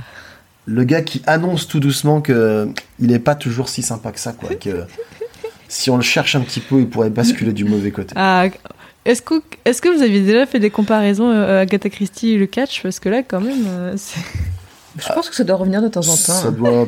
c'est- J'avoue que ça me reste C'est pas des en tête, déformations mais- professionnelles, on va dire. Oui, Bon, revenons à nos moutons. pardon, désolé. Mais... Ah, nos bijoux. Ah ben non, mais il n'y a pas de problème. À l'hôtel Métropole, il rencontre les Opalsen, dont la dame, fanatique de bijoux, tient à leur montrer le clou de sa collection, un superbe collier de perles. Mais celui-ci vient d'être volé. Ça, par exemple, quelle Mon coïncidence. Dieu. Voilà. Mon Dieu, il a volé les bijoux. Voilà. Ah là là. C'est ça. L'affaire est d'autant plus étrange que leur bonne, une Française du nom de Célestine, a l'interdiction de laisser quiconque dans la chambre sans qu'elle y soit. Les deux jeunes femmes, la- je- la- enfin, Donc, c'est parce qu'il y a la elle bonne et la femme et de la chambre, femme de chambre. sont naturellement les deux principales suspectes. À moins qu'il ne s'agisse du mari qui aurait voulu toucher l'assurance, parce qu'à un moment on le soupçonne un petit peu aussi. Évidemment. L'affaire semble mal engagée pour la Française, car on, trou- on retrouve le collier caché entre deux lattes du sommier de sa cabine. Et elle est d'ailleurs arrêtée. Ouais, mais Poirot, il prouve euh, en chronométrant que c'est pas possible qu'elle ait fait ça. Tout à fait. Donc il, il n'y croit pas, il continue son enquête et découvre rapidement la machination. La femme de chambre a dissimulé au préalable un faux collier chez la bonne, puis, à l'aide d'un complice, a sorti le coffre contenant le bijou pendant une courte absence de Célestine, pour le remettre lors d'une seconde absence vidé de son contenu. Poirot a usé d'un subterfuge pour relever les empreintes du couple machiavélique et les comparer avec les registres de Scotland Yard. J'ai adoré ça. J'ai adoré ça aussi. Franchement, elle est très très bien cette nouvelle. C'est euh, Là par contre, quand même, gros coup de bol que les gars ils soient fichés, hein, parce qu'à mon avis ça devait quand même pas être la... C'était le début, mais justement, c'est- Mais c'est le début, hein, parce que. c'était le début, ouais. En Ouais, les années fin, France, Bertillon. Mais non, euh, le criminologue en France, Bertillon, c'est pareil, bah, c'est début XXe siècle, avec le, Ouais, donc c'est ça, c'est le. le, le premier laboratoire de police d'identification criminelle. Ça, c'est en, c'est enfin, en tout cas, c'est en France. Et lui, il est mort en 1914. Donc oui, bon, on est, euh, fait pas longtemps que c'est en place, effectivement, ces trucs-là. Mm, mm.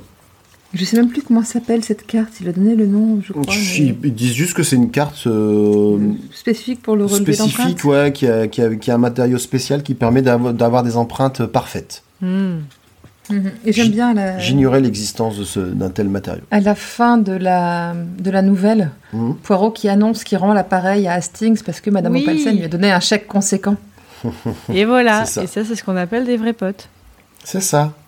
Je te paie un hôtel, tu me paies un hôtel. Euh, Voilà. bah, c'est vrai que nous, on se paie plutôt des pizzas. C'est- Et est-ce que Changement. vous avez discuté de l'histoire euh, en couple ou pas en couple, euh, Poirot et Hastings ou pas? Euh, Non. euh, non, mais non, mais Hastings va se marier. euh. Oui, par mais contre, ça pour moi, n'empêche pas. hein, Enfin, On s'est posé, on s'est posé la question euh, sur un épisode précédent de, de l'orientation sexuelle de Poirot. Et c'est vrai que plus je lis, plus je me dis qu'il doit être gay. Ça, c'est. Je crois que c'est pas mal sous-entendu quand même. hein, Ouais. Bah ouais, c'est ça. Maintenant que, avec quand je regarde avec mon regard d'adulte, Oui, que en fait, notamment toutes les remarques qui sont faites sur les femmes et qui se moquent d'ex. Enfin, tu te dis, Hmm, voilà, mais euh, c'est pour ça. Bon là, je me dis, dis donc, ils vont beaucoup Mais surtout que dans dans dans d'autres romans plus tard, je me souviens, je sais plus dans lequel c'est, mais je me souviens qu'il y a une histoire de bas de nylon et de bas de soie. Oh. Et, et Poirot est capable de faire la différence entre les deux. Oui, parce que c'est un homme de goût. Ça, c'est différent. Bah exactement. Ah, voilà. Mais je trouve ça impressionnant, quoi. Oui. Nouvelle suivante, Allons-y. l'enlèvement du Premier ministre. Ah, Celle-là Voilà, aussi est là c'est la grosse affaire. quoi. Ouais. ouais. Poirot est consacré. Est, j'ai dit que j'ai- est consacré. Est contacté. contacté. ça- à mon avis, c'est mon autocorrect qui a dû faire des, des- des siennes. Est contacté par un membre du gouvernement pour une mission de la plus haute importance. Le Premier ministre lui-même, McAdams, aurait été enlevé en France, la veille d'une allocution d'une importance considérable pour la suite de la guerre. Alors, là aussi, j'ai noté aussi un petit passage. euh, c'est les, les- les visions un petit peu de, de, de Christie qui transparaissent, qui sont un petit peu. euh, voilà, Oui. pas progressistes pour tout. hein. J'ai pas dit- compris cette histoire de. Enfin, quand elle dit oui, c'est les ennemis de l'Angleterre, alors que c'est les alliés, c'est le traité de Versailles. Enfin, Oui, mais là, en fait, c'est Ouais. non, c'est c'est En pour un fait- traité avec les Allemands, mais en fait, il faut pas, il faut pas faire un traité tout de suite. Là, ils- là ils disent bien. hein. Euh, par ailleurs, je comprenais que les espions allemands en Angleterre fussent prêts à tout pour supprimer le Premier ministre. En effet, Mac la bagarre, comme l'avait surnommé son parti, combattait vigoureusement et sans équivoque l'influence pacifiste qui prenait tant d'ampleur. d'ampleur. Ça, ça fait vraiment les, les pacifistes sont les ennemis, quoi. Mais oui, mais parce que ce serait pour faire un pacte avec l'Allemagne qui est l'ennemi du moment. D'accord, Et parce tant que, l'ennemi n'a pas été vaincu et n'a pas capitulé, on fait pas la paix, je pense que c'est ça. Parce que vu que ça se passe à Versailles, moi je crois que c'était une référence au, au traité de Versailles en fait, qui C'est euh, possible. Ah, qui est en fait la, la fin de la Première Guerre mondiale. Bien entendu. Ah bah, Bah, c'est 1919, donc c'est pour ça moi je croyais que ça faisait une référence à ça. Je sais pas du donc.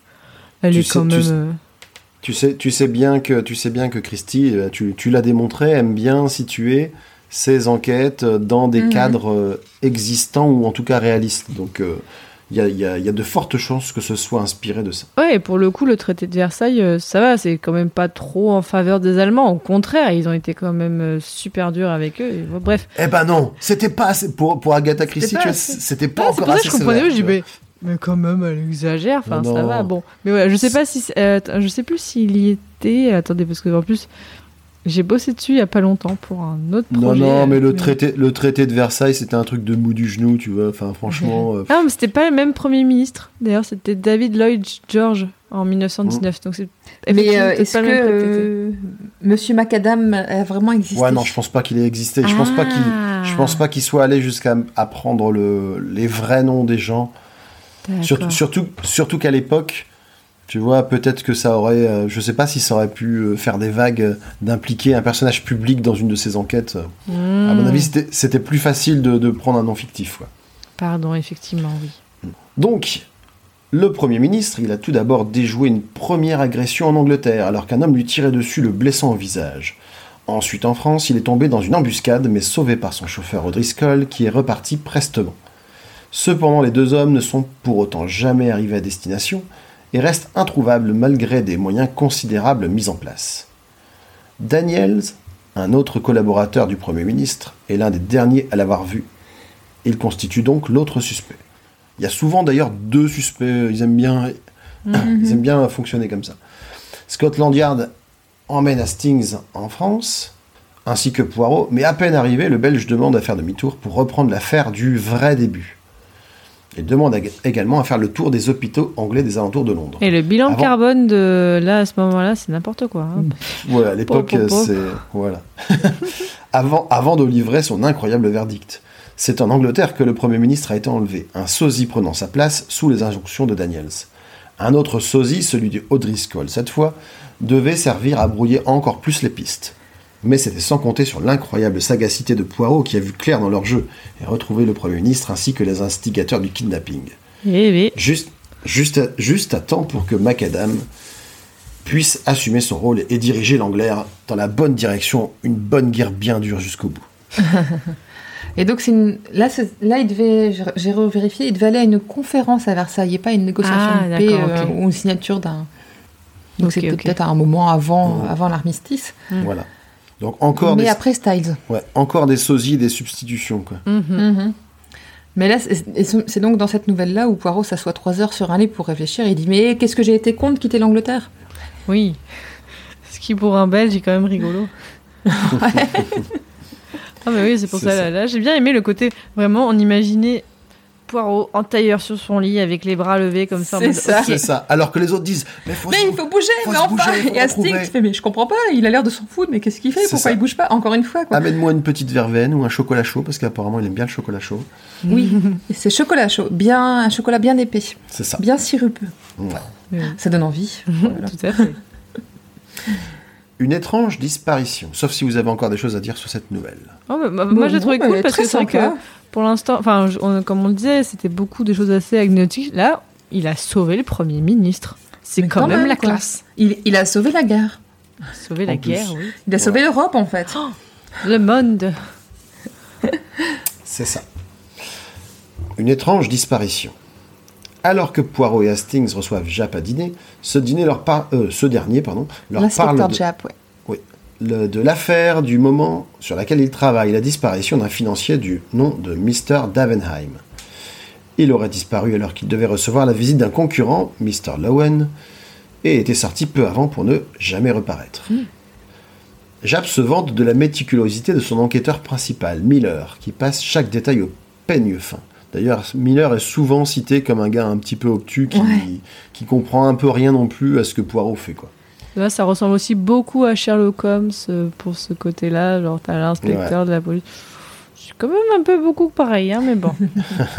Bah, sauf que là, Japp, lui, en fait, il est plutôt souvent du côté de, de Poirot, parce que lui, il attend que l'autre résolve les enquêtes. C'est ça, ouais. Et il Et dit, il a euh, tous les lauriers. Non, lui, j'ai l'impression qu'il a une intuition, on va le laisser faire et puis on verra à la fin. hein. et c'est comme ça qu'il construit la moitié de sa carrière, donc c'est plutôt pas mal. Clairement. Donc Poirot, quant à lui, prétend qu'il pourrait résoudre l'affaire de chez lui si on lui fournissait tous les détails. Un pari de 5 livres est lancé pour l'occasion. C'est pas rien, 5 livres. hein. Ouais. Japp fournit les détails complémentaires. Un homme du nom de Keller, petit brigand, aurait été pris à revendre un bijou ayant appartenu au disparu. Ce dernier prête une petite, Encore un bijou. euh, ouais, une petite bague. euh, Une alliance. hein. je crois une, Son une alliance, ouais. Il prétend quant à lui avoir vu quelqu'un jeter l'anneau afin de s'en débarrasser. Keller est mis en détention. Mr. Lowen est également suspect car le coffre personnel de Mr. Davenheim contenant une véritable fortune a été forcé et pillé. De plus, des jardiniers l'ont vu tenter de fuir alors que lui prétend avoir voulu admirer des roses. Effectivement, c'est pas un alibi super génial. Moi, des fois, je m'arrête dans la rue pour regarder des fleurs. hein, donc, euh, Oui, oui, tout à euh, fait. Mais je comprends tout à fait, hein. franchement. ouais. Lui est, euh, voilà, il est tombé au mauvais endroit au mauvais moment. Poirot veut ça, connaître ouais. un détail insignifiant a priori, à savoir si le disparu et sa femme faisaient encore chambre commune. Malgré l'hilarité de Japp, cet indice s'avère déterminant. Poirot reconstitue hein. le puzzle. Oui, Je veux dire, même Hastings se dit, mais qu'est-ce qu'il fait là? Il, il commence à yoyoter, la poireau. c'est- ouais. Poirot reconstitue le puzzle et comprend que Davenheim a organisé sa propre disparition, mettant de fortes sommes de côté et surtout prenant son identité de Keller, personnage créé de toutes pièces pour être dissimulé aux yeux de tous en étant en pleine lumière, à savoir en prison. Le tout en faisant porter le chapeau Halloween, qui Eh ouais. avait déjà damé le pion à plusieurs reprises.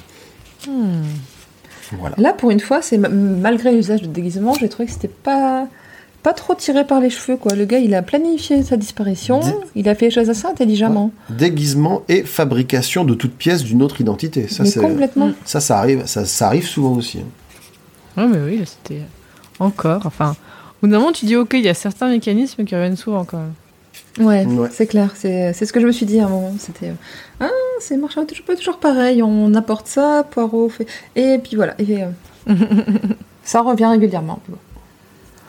Je lis juste parce que euh, je regarde un petit peu parce que j'avais noté, un- j'ai pris des photos des passages qui me plaisaient bien, mais il faut que je, re- je repère à quelle nouvelle ça s'associe. C'est page 956. Oula, c'est avant, c'est largement avant. 956. Ah oui, c'était encore l'histoire du Premier ministre. ministre. Bon, c'est pas grave, tant pis. On passera celle-là, c'est pas, c'est pas très important. Ah, et par contre, du coup, ce que j'avais noté, c'était. oui, j'a- j'a- j'avais noté quelque chose, c'est sur cette euh, étrange disparition. C'est l'eau frémissait dans la bouilloire et une petite casserole émaillée contenait un chocolat épais et plus conforme au goût de poireau que notre thé qu'il appelait votre pisse d'âne nationale. J'adore. Là, je veux dire, euh, Agatha Christie, de temps en temps, elle snipe des petits trucs comme ça. Elle se- elle s'en fout. Elle s'en fout, elle s'en fout. hein. Moi j'aime bien, c'est la, la façon dont Hastings insiste régulièrement sur le côté maniaque de Poirot. Genre là, euh, Poirot déplaçait d'un huitième de centimètre une assiette de tartines beurrées.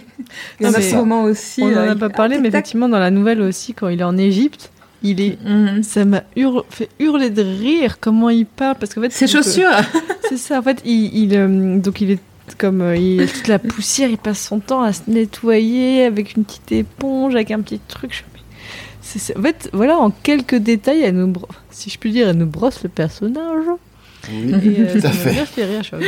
Oh. Non, ça, en plus- en, plus, c'est vrai que on voit qu'il aime euh, forcément en tant que personne euh, méthodique, voire maniaque. euh, il juge aussi les gens à leur niveau de bordel, quoi. Parce que quand il tombe sur quelqu'un de, quand il, il va, chez- il va chez quelqu'un et les bibelots sont bien alignés, il dit, là, il y a rien qui heurte l'œil. C'est quelqu'un de bien. Ça, comme quel plaisir, comme disent les jeunes. mais attends vraiment je, je, je sais plus à un moment sur euh, l'Égypte il dit non mais c'est euh, ces pyramides qui soi-disant sont régulières mais en fait si on regarde les pierres elles sont pas du tout régulières et puis euh, ces palmiers ils sont même pas alignés C'est ça. C'est ça le. Le Les petit pecno, même du- pas alignés c'est ça le petit pecno du coin qui, qui commence à critiquer les pyramides d'Égypte. En soi, il a pas tort, hein, mais. Oui. Ah, après, ceci dit, moi, j'avoue que je, je n'ai jamais vu les pyramides en vrai. Je suis allé en Égypte, mais euh, j'ai pas vu les pyramides, mais j'aurais encore plus aimé les voir à l'époque où elles étaient complètes, c'est-à-dire avec où il y avait le revêtement calcaire euh, Mhm. qui était lisse et qui les rendait visibles euh, encore plus loin, quoi. Ah oui, non, mais non, on n'a pas encore une, voyage, une machine à voyager dans le temps, là, à ce niveau-là. C'est ça, c'est ça, Bah ouais. On attend, la, on attend la venue du docteur, mais Ah. tout à fait. Il y a David Tennant qui revient bientôt. Attends. Il vu pour les 60 ans, oui. Eh Avec. Donna Nobel. Hors sujet, mesdames. Complètement. David. Encore Ah un oui. David. Dring Voilà. Dring, c'est leur sujet qui appelle. euh, Exactement. Bah, on n'est pas sur sujet, on parle de David Tennant, euh, David Suchet. euh. c'est ça, de l'Angleterre. Un dîner peu ordinaire. Donc, Voilà, on parle d'un personnage anglais. Voilà. Enfin, sauf que pour eux, belge. Bref. C'est tout. On y revient, on Ça revient à nos nouvelles. Ça suffit. Hawker, un voisin de Poirot, se trouve en leur compagnie quand il reçoit un message. Ah oui, on est sur un dîner peu ordinaire, c'est ça? Oui. Le comte Foscatini a appelé à l'aide alors qu'il était apparemment victime d'une agression. Il aurait prononcé ces mots. Il m'a tué, Ascagno. Un truc de ce goût-là. Hawker se précipite sur les lieux, accompagné de Poirot, parce que Hawker est médecin. Je ne l'ai pas précisé. Le serviteur du comte, un dénommé Gaux, annonce avoir vu son maître recevoir deux Italiens peu amènes avec qui il a dîné. Le retour des. Italiens. C'est ça, ouais, ils, sont, ils sont machiavéliques, hein, puis ils tuent, ils tuent beaucoup de gens. Ils parviennent à faire ouvrir la chambre par le personnel de l'hôtel et découvrent le corps du comte. C'est pas un hôtel, c'est un, lieu, un truc d'appartement. Bah, en tout cas, en tout cas, ils parlent quand même de qu'il y, a- qu'il y a des centaines de couverts et tout, donc Ah je ouais, pense qu'il y un a. Ils disent, qu'il y a des, des- des centaines d'assiettes. Non, les appartements de Regent's Court. Bah, ouais, alors c'est des appartements, mais avec un service Mais euh, ouais, de, de enfin, C'est style bed and breakfast, j'ai l'impression. Voilà, c'est ça. C'est l'hôtel Formule 1 du coin, euh. Donc il retrouve le corps du comte, le crâne brisé par un buste en marbre. Tout porte à croire qu'Ascagno est coupable. Il est d'ailleurs arrêté puis relâché grâce à son statut diplomatique. Poirot le fait venir pour avoir plus d'explications sur son rôle. L'homme nie d'abord avoir jamais rencontré le comte, puis poussé par Poirot, finit par avouer qu'il avait bien vu Foscatini, mais uniquement la veille, échangeant une forte somme d'argent contre documents compromettants pour un, haut dignitaire italien. Donc en gros, le Foscatini, c'était un maître chanteur. En revanche, il jure ne pas y être retourné le jour du meurtre. Après quelques réflexions, Poirot résout le mystère. Ascagno dit la vérité. Le coupable n'est- autre que Gaux, le serviteur, qui a entendu leur échange et qui a mis en scène une deuxième visite après s'être débarrassé de son maître et récupéré l'argent de la transaction. Oh là là. Voilà. Il a mis en scène la visite en faisant croire à un repas de deux personnes. Et d'ailleurs, Poirot découvre la supercherie De parce trois que. même, parce de qu'ils tro- étaient trois. Ou de trois personnes. Et des, Poirot découvre la supercherie parce que le riz n'a pas été mangé. Et il dit bah, il a, il a voulu faire croire qu'il y avait trois. Il a tué son maître avant le repas. Il a voulu faire croire qu'il y avait trois personnes qui avaient mangé, donc il a mangé trois repas. Et au bout d'un moment, il avait plus faim, quoi. Donc le riz, il l'a pas mangé. J'ai trouvé ça. mais- Là aussi, ça, fait pas, ça- je range ça dans la catégorie des déductions euh, Ouais, un peu exagéré. presque, presque miraculeuses de Poirot. quoi. Mm. Alors moi, j'estime que le monsieur, il a, il a une- un estomac d'une contenance à peu près euh, 7 décilitres. Le roast beef, les trois roast beef faisaient 3,5 décilitres, ce qui laissait Un Ouais. soufflet de riz. un soufflet de riz, tout à fait. Histoire suivante, le testament disparu. Ouh. Ouais, celle-là, elle est chouette. Une certaine Miss Marsh vient demander l'aide de Poirot. Unique héritière d'un riche fermier qui l'avait élevée, elle avait choisi de faire des études contre l'avis de son parent, qui était très traditionnaliste quant à l'éducation des femmes, c'est-à-dire aucune. Hein. On n'a pas besoin d'être Voilà. éduqué. Ok, la broderie, voyons, et la cuisine. Voilà. Bah, Voilà, la musique, quoi. la broderie, la cuisine. Quoi. que- comme, comme dirait Gaston dans La Belle et la Bête, il n'y a rien de pire qu'une femme qui réfléchit. quoi. C'est J'aime les références. Gaston? J'étais pas prête pour ça, mais je trouve que ça te va très bien de citer Gaston. Écoute, c'est ça. Et encore, je te fais pas le chant, le chant parce que le monde du podcast n'est pas prêt. Je l'ai dans la tête maintenant. C'est bon.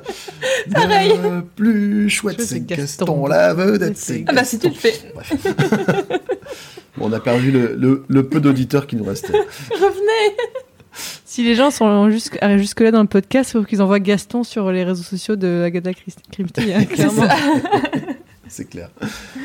Donc les, deux, donc, les deux parents mettent en, en place une espèce de, de contrat. L'oncle euh, argue que ses études ne la rendraient pas plus intelligente que lui, et donc elle l'a mise au défi. À sa mort, elle aurait un an pour trouver un testament caché qui ferait d'elle son héritière. Passé ce délai, tout l'héritage irait aux À bonnes œuvres, principalement à des hôpitaux, ouais. Les témoins du contrat, les Bakers, qui, sont, bah, qui font partie du, personnel de maison, Du testament. Hein? Du testament. du contrat. Ouais, il y a un, un Oui, du testament, c'est un du- contrat. Du contrat avant euh, qui de, de tout le, Ah oui, du contrat entre, oui, Voilà. entre deux. du d'accord. jeu en fait. Ne, voilà. Ne peuvent apprendre grand-chose aux détectives, mis à part que leur défunt maître avait fait faire des travaux dans son bureau. Poirot, Poirot recontacte les ouvriers, et en effet, ceux-ci confirment avoir installé un mécanisme secret. Mhm. L'affaire semble entendue. Dans la cheminée. Ouais. Mais lorsque le mécanisme est activé, la cachette ainsi révélée ne contient qu'un bout de papier brûlé comportant la signature de Mr. Walsh. Tout semble donc perdu et Poirot est sur le point de repartir en train quand il a une fulgurance. Il retrouve une petite enveloppe qui contient un papier a priori vierge mais réchauffé. Ce dernier laisse apparaître le testament manquant écrit à l'encre sympathique. Ah. J'aime bien. Il a, il a remarqué, il l'a trouvé en se, en remarquant le, une clé sur un secrétaire qui a été euh, étiquetée, mais différemment des autres euh, clés présentes dans le bureau. Et il s'est dit, c'est un, c'était un homme tellement ordonné. Le bureau est très très carré, très ordonné. Il s'est dit, c'est un homme tellement ordonné que c'est bizarre qu'il y ait une étiquette différente sur une clé. Pourquoi ne pas avoir mis la même étiquette sur toutes les clés quand il avait besoin de changer les étiquettes Mhm. Et je trouve ça très euh, très poiresque en fait. Et, et moi, j'ai bien aimé la, la conclusion de, de ce roman parce qu'en fait, je, je, je me suis fait la même réflexion qu'Hastings finalement parce que je disais, bah ouais, mais du coup, elle devait trouver le testament et finalement, elle a demandé à quelqu'un d'autre, donc c'est un peu de la triche, quoi. Effectivement. Et du coup, ouais. Ah, Voilà, et C'est Poirot, ça, je là. Poirot donne un petit peu le, son avis à lui qui est, qui est opposé en disant que bah, elle a fait preuve d'intelligence puisqu'elle a demandé à une personne brillante de l'aider à résoudre le truc. Donc, J'aime bien la, la citation exacte. Il y, a, il y a Hastings qui dit Mais elle n'a rien découvert du tout. Ça me paraît plutôt injuste. C'est le vieil homme qui a gagné. Mais non, Hastings. C'est encore une fois votre vivacité d'esprit à vous qui vous fait défaut. toujours, un Petit tacle. toujours un petit mot gentil. hein.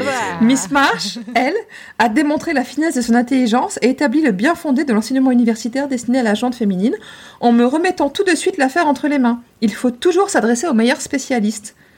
L'argent lui revient d'autorité. Elle l'a mille fois mérité. Je trouve ça tellement. Ouais, Mais c'est si elle est intelligente, elle est allée voir le plus intelligent, le c'est mieux ça. placé pour C'est résoudre une ça. petite pirouette, mais je me suis dit, allez, c'est très- c'est bien joué. Mais Je- complètement. J'accorde, j'accorde. Pour, le- pour, pour l'exercice de style. Mhm. La boîte de chocolat. Alors, j'ai mis en entrée alerte, alerte, alerte, fait incroyable. Poirot va parler d'un de ses échecs. Ouais. Alors, déjà, ça, c'est quand même. c'est Ça fait de cette nouvelle quelque chose d'assez remarquable. Ouais. Parce que de- depuis le début, on parle quand même d'un Poirot qui résout les enquêtes, soit euh, après avoir vu les, les éléments pendant une demi-seconde, ou soit après avoir réfléchi trois heures quand c'est vraiment compliqué. Ouais. Donc euh, là, voilà, il parle d'un- d'un d'un échec, donc j'avoue que celle-là, je l'ai lu avec vraiment beaucoup d'attention. L'histoire remonte au temps où Poirot n'était pas encore à la retraite. Un brillant homme politique français, Monsieur Déroulard, anticlérical notoire et promis à un poste de ministre, venait de trouver la mort de manière a priori naturelle. Mais mademoiselle Virginie Ménard, qui l'hébergeait, était persuadée qu'il s'agissait d'un assassinat et demandait à Poirot d'enquêter officieusement. Voilà, parce qu'en fait, euh, Poirot est officier de police euh, belge et la femme de ce monsieur Déroulard était belge. Donc il Ouais. vivait aussi à Bruxelles euh, Tout à en fait. alternance avec Paris. Poirot se met sur l'affaire et trouve quelques suspects. Il y a d'abord Monsieur de Saint-Alard et Mr. Wilson, un Anglais, qui loge avec le- ce dernier. Tous deux s'accordent à dire que le défunt, au moment de sa mort, avait un visage particulièrement écarlate. Poirot comprend bientôt que si meurtre il y a eu, l'arme du, crime et l'arme du crime est sans doute une boîte de chocolat, seule gourmandise que s'autorisait le défunt. Ceci ayant sans doute été empoisonné. Surtout que c'était le seul à en manger. Ouais. Euh, non, c'est pas le seul à en manger. Oui, il y a sa, sa nièce aussi. Non, non, il y a c'est, euh, la fameuse Virginie, Euh, oui, Virginie. Miss Virginie, donc Miss Ménard. D'ailleurs, d'ailleurs le Mm. dénouement fait qu'on s'arrange pour que cette dernière n'y touche pas. Et ce que t'as oublié de dire, c'est que la, la femme de ce monsieur Déroulard est décédée deux ans auparavant d'une chute dans l'escalier. Tu as raison, Et donc il a hérité de sa maison à Bruxelles. tu as raison. Donc il remonte la piste jusqu'à Monsieur de Saint-Alard et en s'introduisant dans son château déguisé en, plom- en plombier, c'est le point Mario, tombe sur des comprimés de trinitrine de l'anglais Wilson. Ce que j'ai bien aimé à ce moment-là, c'est que du coup, il, euh, il, feint, euh, il fait un problème de tuyauterie pour pouvoir rentrer dans la maison, mais il répare quand même la tuyauterie avant de Ah bah, partir parce que c'est pas, c'est Oh. pas à Saint-Gouin. quoi. Alors qu'il est persuadé d'avoir conclu l'affaire, il reçoit un message de Madame Déroulard, la mère de l'homme politique. Il lui expose toute l'affaire avec confiance, mais à sa grande surprise, la vieille dame le détrompe. C'est elle qui a tué son propre fils qu'elle jugeait comme une incarnation du vice. Voilà. Ah ouais. déjà, elle révèle, déjà, elle révèle que c'est lui qui avait euh, poussé sa propre femme dans l'escalier. Ouais, elle l'avait, elle l'avait vu. Elle l'avait vu faire.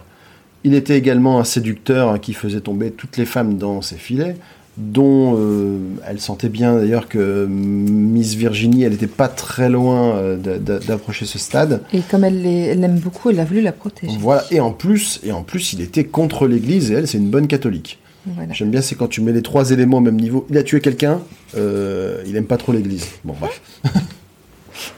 en tout cas, elle a fait quand même ce qui doit être le truc le plus difficile au monde, c'est-à-dire qu'elle a attenté au jour de son propre fils. Mhm. Donc elle a pris ses responsabilités et est prête à en assumer les conséquences. Poirot, la sachant mourante, et ayant écouté ses raisons, la laisse finir ses jours en liberté. D'ailleurs, elle mourra Elle quelques semaine semaines après, plus tard. ouais. L'autoproclamé esprit le plus brillant d'Europe, c'est lui qui le dit dans, à la fin de, de cette nouvelle, peut donc parfois aussi faire fausse route. Voilà, exactement. Et en fait, il se- il se- après retour sur l'enquête, il se dit oui, j'ai été bête. Parce qu'en fait, ce qui a attiré son attention sur la boîte de chocolat, c'est que le, le fond de la boîte est bleu, le couvercle est rose. Oui. Et il, euh, après recherche, il découvre que dans les poubelles, il y a une boîte avec le fond rose et le couvercle bleu. Donc la personne qui a empoisonné les chocolats a interverti les deux couvercles. Et il se dit, le- la seule personne qui peut faire cette erreur, c'est quelqu'un qui voit pas très bien. Et c'est la mère de Monsieur Desroulards elle souffre justement de la cataracte Tout à fait. et ne distingue plus nettement les choses, euh, voire même les couleurs. Et donc c'est forcément elle qui a pu faire l'erreur et pas le Monsieur de Saint-Alard qui est parfaitement en bonne santé. Mm. Et il se dit qu'il aurait dû y faire plus attention à ce moment-là et mieux réfléchir. Voilà. Ah, Et donc Poirot dit à Hastings que quand euh, il faut le ramener un peu plus d'humilité, ce qui n'arrive jamais, parce que Poirot n'est jamais euh, vaniteux, il faut lui dire boîte, Boîte de, de chocolat, chocolat. et ça, Ah. ça peut suffire à le calmer un petit peu.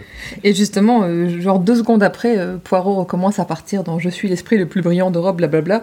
Hastings lui dit euh, boîte de chocolat. Poirot fait Pardon, mon bon ami Et Hastings se rend compte que finalement, euh, ça sert à rien. Quoi. Je dirais pas ça, moi je l'ai pas pris comme ça, moi je l'ai pris vraiment comme un échange, euh, une petite blagounette entre les deux quoi. Là pour le coup, Il, s'est montré. euh, il s'est montré un peu fragile devant lui, mais en fait, c'était juste pour un instant. Et puis, et puis après, il a quand même fait preuve d'humilité. Il a juste dit esprit le plus bri- brillant d'Europe. D'Europe et pas du Je veux monde. dire, oui. il a pas dit du monde, quoi. Donc euh, voilà. Remettons les choses dans leur contexte un petit peu aussi. Oui. Ouais, mais là, il, il dit qu'il a pas envie de le faire souffrir, en fait. Donc, Ouais. Je me dis que c'est peut-être. euh, Il joue le jeu de je n'ai pas compris pour pas. Nouvelle suivante, la mine perdue. On arrive à la fin. L'avant-dernière. Ouais, Il y en a plus que deux. c'est vrai que. pff, Ça sans- fait pas mal, on a 1h30, quoi. Ouais, ça, fait, ça en fait du résumé. hein, j'ai- Poirot discute avec Hastings de placement financier et raconte comment il a été gratifié de 14 000 actions d'une mine birmane. Il a en effet résolu le meurtre d'un certain Wu Ling. Mr. Pearson, membre d'un conseil d'administration d'une importante société qui devait le rencontrer, est venu demander à Poirot son aide. Il veut retrouver le meurtrier de Wu Ling, mais également des titres de propriété sur une mine que ce dernier était censé posséder. Comme souvent, il y a deux suspects, une crapule du nom de Dyer et un autre bien sous tout rapport, Lester. Ce dernier est identifié comme étant passé à l'hôtel pour voir Mr. Ling, avec qui il serait parti en voiture. Les deux hommes seraient entrés dans une fumerie d'opium, mais seul l'anglais en serait ressorti. Pearson insiste pour s'introduire dans la fumerie déguisée. Ils parviennent à entendre une conversation qui incrimine Lester. Cependant, Poirot n'est pas dupe et comprend la vérité. Wooling a été au contact de Pearson qui voulait le dépouiller avec des complices de la fumerie, mais le Chinois a été tué par ses compatriotes. Pearson a utilisé un sosie de Wooling afin que Lester soit le dernier vu en compagnie du disparu et dissiper les soupçons autour de lui qui avait gardé les papiers. La résolution de cette affaire est ce qui a permis à Poirot d'obtenir ses actions. Encore une histoire de déguisement. De, dégui- Ouais. de déguisement, de faire croire à des événements qui n'ont pas eu lieu. Ouais, du- d'usurpation d'identité. De... Voilà, c'est tous tous les meurtriers se disent je vais faire croire que le meurtre a eu lieu à tel moment, comme ça, euh, comme ça, moi qui n'étais pas là à ce moment-là, mon alibi est parfait. Mm. Un- Mais du coup, c'est encore une inspiration Sherlock Holmes, hein, le déguisement, ça, ça apparaît pas mal dans les, ouais, ces et, histoires. et puis du coup là, comme c'est comme c'est beaucoup de nouvelles avec des histoires qui s'enchaînent, on va dire les ressorts de prédilection de Christie apparaissent Oui. encore plus clairement. Puis quoi. surtout là, on- nous on les lit à la suite, alors que les, les personnes qui les lisent dans The Sketch, euh, il y a certainement quelques semaines qui se passent entre chaque publication. bien Ouais. sûr. Donc on n'a pas non plus, nous, c'est tout frais en fait, on passe de l'une à l'autre, on fait, ah putain, ils ont encore la même chose, mais en quelques, quelques, d'ici 2-3 semaines, ça nous ferait peut-être pas le même effet si on lisait une nouvelle par semaine ou une nouvelle par mois. Tout à fait. La dernière nouvelle, alors là, j'ai pas fait le résumé, donc vous allez m'aider, mesdames. Enfin, il y a que moi du coup. Ah oui, c'est vrai que. Alors, La vous, femme voilée. vous allez m'aider, les, les dames qui ont lu l'histoire jusqu'au bout. Bouh. Donc, la femme voilée. Vas-y. Heureusement que je dis que tu vas m'aider. Donc, il c'est une belle jeune femme qui vient demander l'aide de Poirot. Euh, belle d'ailleurs, là aussi. hein. Il identifie les belles femmes, même derrière un voile. Non, aucun- c'est ça, ouais. Elle avait l'air belle derrière son Il voile. y a un scanner, euh, il y a un scanner à, à, à Belgo, quoi.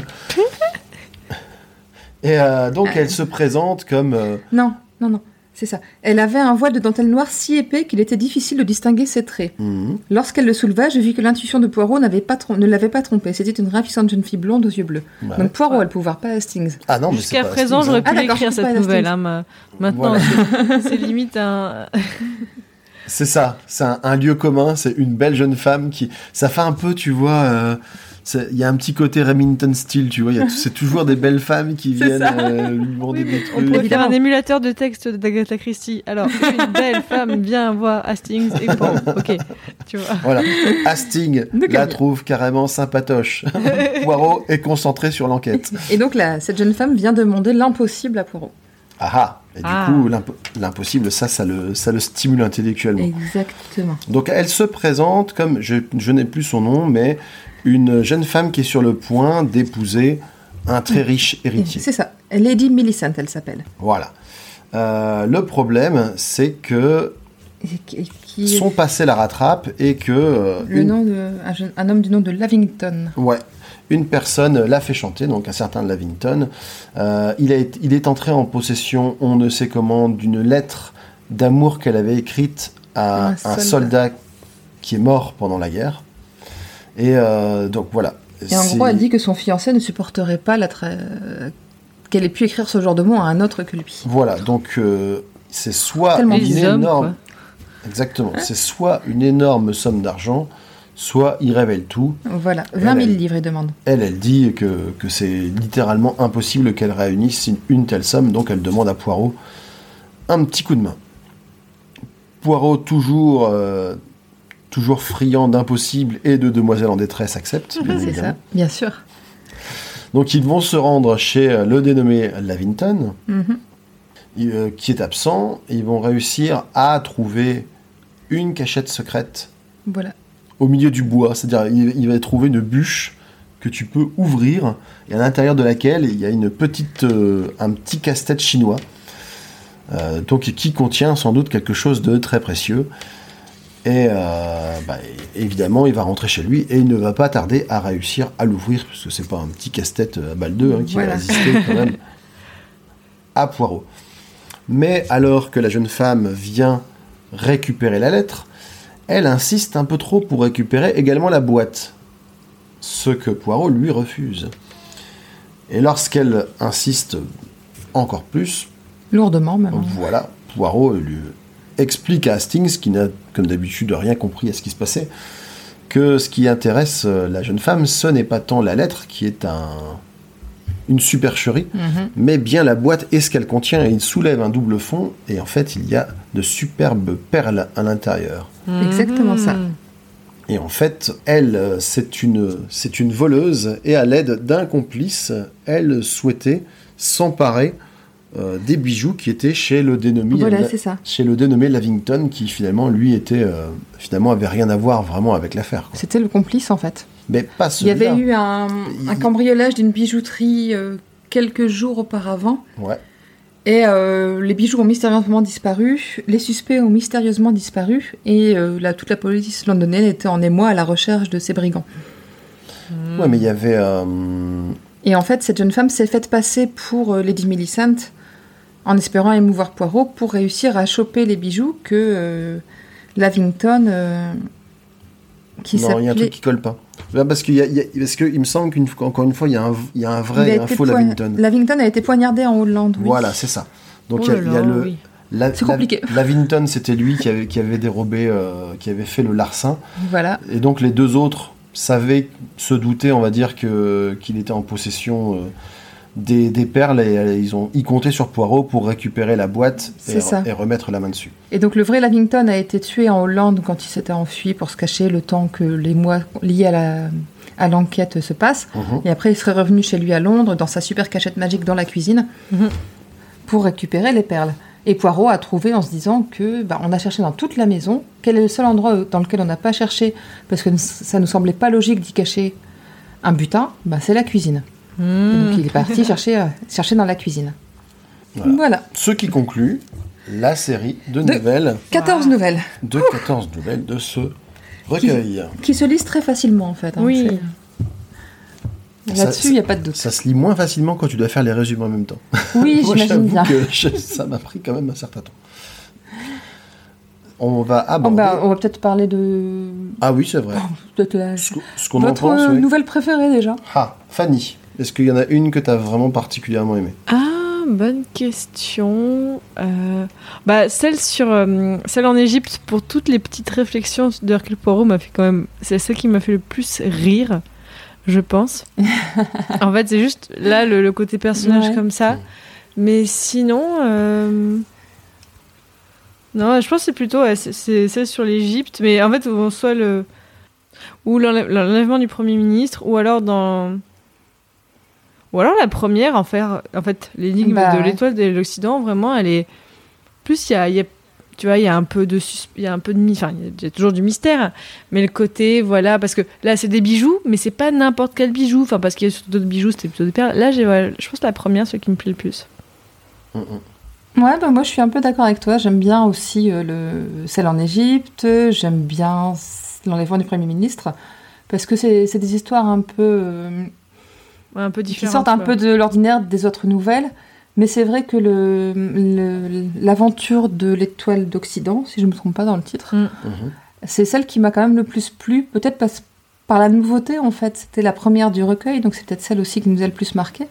J'en sais rien, mais euh, j'aime bien cette histoire en fait. Et ça, cette résolution, euh, si on passe sur le, le côté euh, je me suis collé les paupières et j'ai eu l'air d'un chinois. Mais à Ah oui, part non, mais ça, euh, ça va. oui, clairement. Oh là là. en 2022, c'est un peu gênant, quoi. Oh, vas-y, tu te déguises, tu mets de la colle sur tes paupières, ça passe, quoi. T'es bridé, c'est bon, quoi. pas- What? Non Non Et toi, Greg? Bah moi, celle que j'ai préférée, pas forcément pour l'histoire, mais pour, euh, pour la symbolique, c'est la boîte de chocolat. Parce que moi, il n'y a Mhm. rien tant que je déteste plus que les personnages cheatés. Et, euh, et clairement, Poirot, souvent, il est cheaté, il a des intuitions euh, quasi divines, ou il a un sens de déduction. euh, c'est même pas surhumain, c'est, je veux dire, c'est, euh, c'est le, le plus gros, le plus gros supercalculateur du monde, il n'y arrive pas à la cheville.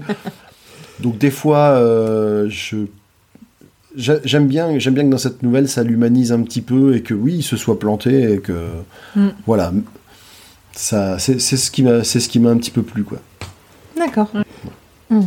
Après, je, je réfléchissais à celle que j'avais le moins aimée, mais je suis pas sûre qu'il y en a une. euh, hmm, Peut-être celle de l'appartement bon marché, parce que j'ai eu beaucoup de mal à, à comprendre euh, cette histoire. Oui, euh, c'était trop technique, beaucoup trop technique. Voilà, c'est ça. J'ai dû trop réfléchir pour tout comprendre. Moi, je, moi, j'ai pas spécialement, euh, j'en ai pas spécialement une en tête, mais globalement, je me suis beaucoup moins attaché à celles qui font six pages quoi. Oui, Parce forcément. que t'as as à peine le temps en fait de, de- en fait, elle, elle passe, elle passe quatre pages à poser euh, un petit peu le cadre, une page pour donner le déroulement de l'enquête et une demi-page Poirot qui l'a résolu euh, comme ça en un claquement de doigts et, et c'est parti quoi. Donc Oui. euh, c'est trop superficiel pour moi. Moi, j'avoue que Mhm. j'a- j'accroche pas quoi. Ouais, c'est clair. C'est assez plat en fait comme Ouais. comme récit. Mais encore une fois, je pense que c'est vraiment le, le format de publication de ces nouvelles qui Bien joue sûr, sur bien sûr, cette, bien sûr. ce côté expéditif. Mhm. Moi, j'aime bien quand même euh, ce que ça montre sur les relations entre Hastings et Poirot, où tu vois qu'ils sont, sont toujours en train de se titiller l'un l'autre, de se chercher. Hastings, qui d'un certain côté est persuadé d'être quand même vachement intelligent, et Poirot qui le remet à sa place systématiquement, mais qui, semblant de rien, se rend quand même compte que ça chiffonne Hastings, ce petit remettage en place, et qui, un petit peu subtilement, va essayer de le de lui remettre un petit peu de baume au cœur par différentes manières, en lui faisant un petit compliment, en lui montrant qu'il avait il était pas loin sur la piste ou qu'il l'a aidé à trouver les indices. J'aime bien ce développement, ça montre un peu le- la dynamique qu'on observe finalement ensuite dans le crime du golf. Et on comprend cette, cette relation de colocation-amitié qu'ils ont pu mettre en place. Bah, D'autant que ça doit être quand même, euh, effectivement, peut-être un, un côté un peu frustrant, surtout pour Hastings qui, qui, a, qui a une assez haute opinion de lui-même et qui, du coup, se retrouve confronté à toujours beaucoup plus fort que lui. Alors, à chaque ça, fois, il essaye de, de surcompenser d'une manière ou d'une autre, mais, euh, mais il se plante. Mais, euh, je, ouais, je sais pas, je. Peut-être parce que les histoires sont plus courtes, mais du coup il fait moins de conneries et euh, j'ai beaucoup plus de sympathie que pour lui, pour lui que dans le crime du golf où bah, Fanny, pour te faire un résumé rapide, en fait il fait toutes les conneries possibles, c'est-à-dire que il donne, euh, il donne tous les éléments d'indice à une fille qu'il trouve plutôt sympa, tu vois. Qu'il a rencontré deux fois, quoi. C'est, euh, Voilà, il est résu- tombé amoureux. résu- ça. résultat, euh, résultat, elle pique carrément euh, un élément déterminant de l'enquête. Et lui, après, il fait Ah, Ah, mince Et il ose pas le dire à. Poirot, tu vois. c'est- Enfin, c'est vraiment un, un gosse, quoi, des fois, quoi. Ouais. Ah, c'est Oh clair. Et, C'est un patachon. et alors, c'est ça qui m'a fait rigoler, c'est qu'il y a une des enquêtes, je sais plus laquelle, dans laquelle euh, Poirot, euh, quand euh, il reçoit quelqu'un qui, hésite à parler devant Hastings, Poirot qui dit euh, Bah, moi, Hastings, je peux vous garantir sa discrétion. J'ai- en moi-même, je me suis dit C'est avec le Premier ministre. Euh, Garantir la discrétion, Hastings, c'était sûr. Enfin, un peu compliqué, quoi.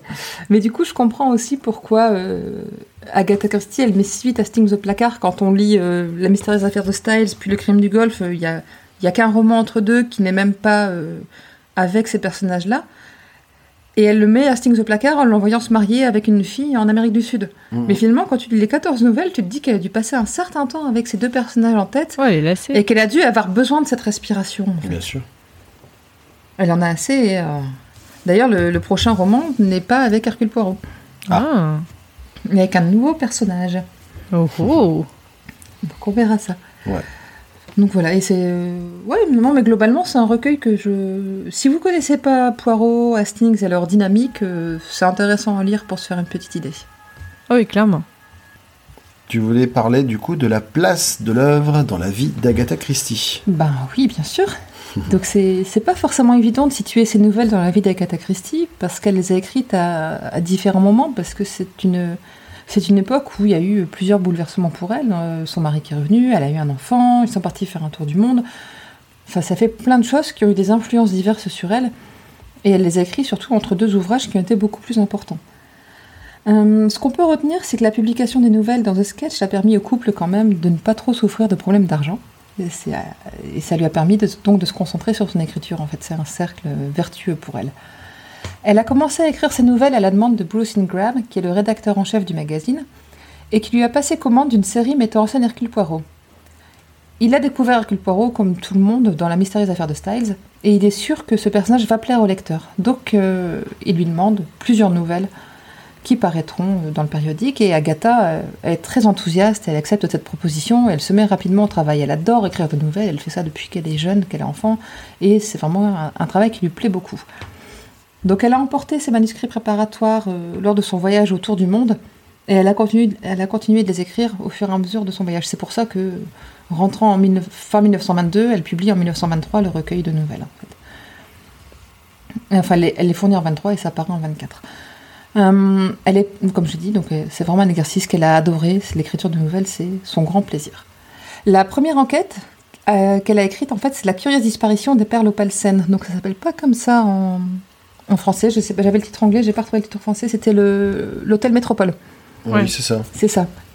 L'aventure de l'hôtel Métropole, ou un truc comme ça. Je sais plus le titre exact. Disparition. La disparition à l'hôtel Métropole, Métropole. Et euh, c'est une, en fait, une, comme elle le dit, c'est un pastiche. Elle a voulu faire un pastiche des aventures de Sherlock Holmes. Et Mmh. elle, euh, finalement, elle reconnaît elle-même que les nouvelles ont une très forte inspiration holmésienne. Hum, lors du dernier épisode, j'avais expliqué qu'Agatha souhaite quitter son éditeur, The Bullethead, parce que le contrat n'est vraiment pas à son avantage. Elle était, euh, comme je l'ai déjà dit, elle était naïve au moment de la signature du contrat, débutante, et elle s'est fait, elle avoir, il n'y a pas d'autre terme. Et euh, elle était liée à Bullethead pour cinq romans. Donc, euh, elle a déjà, elle a déjà quatre romans publiés. Et elle essaye de faire passer ce recueil d'enquêtes pour ce cinquième ouvrage. Malheureusement, l'éditeur lui dit non, non, non, non, les, les enquêtes, les, les nouvelles, elles ont déjà été publiées ailleurs. Je fais que faire un recueil de nouvelles qui ont déjà été lues par, par, les, par les, les potentiels acheteurs du livre. C'est hors de question que ça compte dans le contrat. Il faudra me fournir un autre euh, roman. Mmh. Agatha aurait pu insister, se battre, mais elle souhaite se simplifier la vie. Elle a déjà signé un contrat avec un autre éditeur pour la suite, donc euh, elle accepte la négociation. Et c'est le secret de Chimneys, le prochain roman, qui clora la collaboration. Donc, euh, secret de Chimneys, et puis voilà, j'ai fini en fait. Ok, parfait. Il n'y avait pas grand chose à dire puisque c'est un recueil de choses euh, Bah, très bien. On qui a, se, se glissent entre trois autres choses. on a plus qu'à parler des adaptations et nous, nous aurons conclu cet épisode Qui sera notre plus long épisode à un ce peu jour. plus long que l'accoutumé. En même temps, on C'est en a que cause de quatre toutes avant. mes mauvaises blagues, euh, désolée. C'est ça. Oh Elle non, est- insupportable. Ne l'invitez pas dans vos podcasts. Ah non, c'est clair. Elle est relou, relou, relou.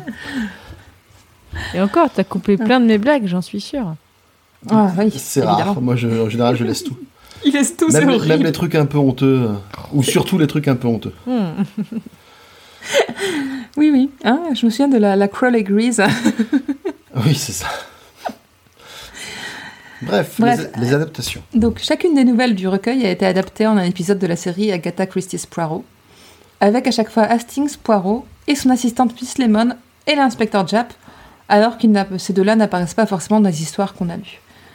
Et en fait, euh, tout simplement, c'est pour des raisons de continuité scénaristique entre les, les différents épisodes, puisque dans la série, ils ne suivent pas l'ordre de publication comme nous le faisons, en fait. Ils- Et de remplissage, parce que du coup, ça- Ouais, si tu rajoutes un peu en plus. Voilà, si tu rajoutes des gens, ça fait plus de dialogue et donc euh, ça fait un peu traîner en longueur des histoires qui parfois font six pages. Exactement. Plusieurs nouvelles du recueil ont aussi été adaptées en 2004 dans l'animé Agatha Christie's Great De- Detectives, dans lequel Poirot fait équipe avec la grande nièce de Miss Marple. Ouh. Ce qui en soi est une aberration chronologique, hein, mais pourquoi pas. Et le vol de bijoux à l'hôtel Métropole a été le premier épisode de l'animé. Bah, comme ça a été la première nouvelle écrite euh, Mm-mm. par Agatha Christie. Je trouvais ça assez sympa comme anecdote. Euh, Pour notre part, nous avons regardé l'adaptation de L'aventure de l'étoile de l'Ouest, qui est l'épisode 9 de la saison 2 de la série euh, Agatha Christie's Poirot. Et on était surtout curieux de voir comment une nouvelle d'une dizaine de pages peut être adaptée dans un film d'une heure, surtout que les romans adaptés de la série sont déjà très fidèles.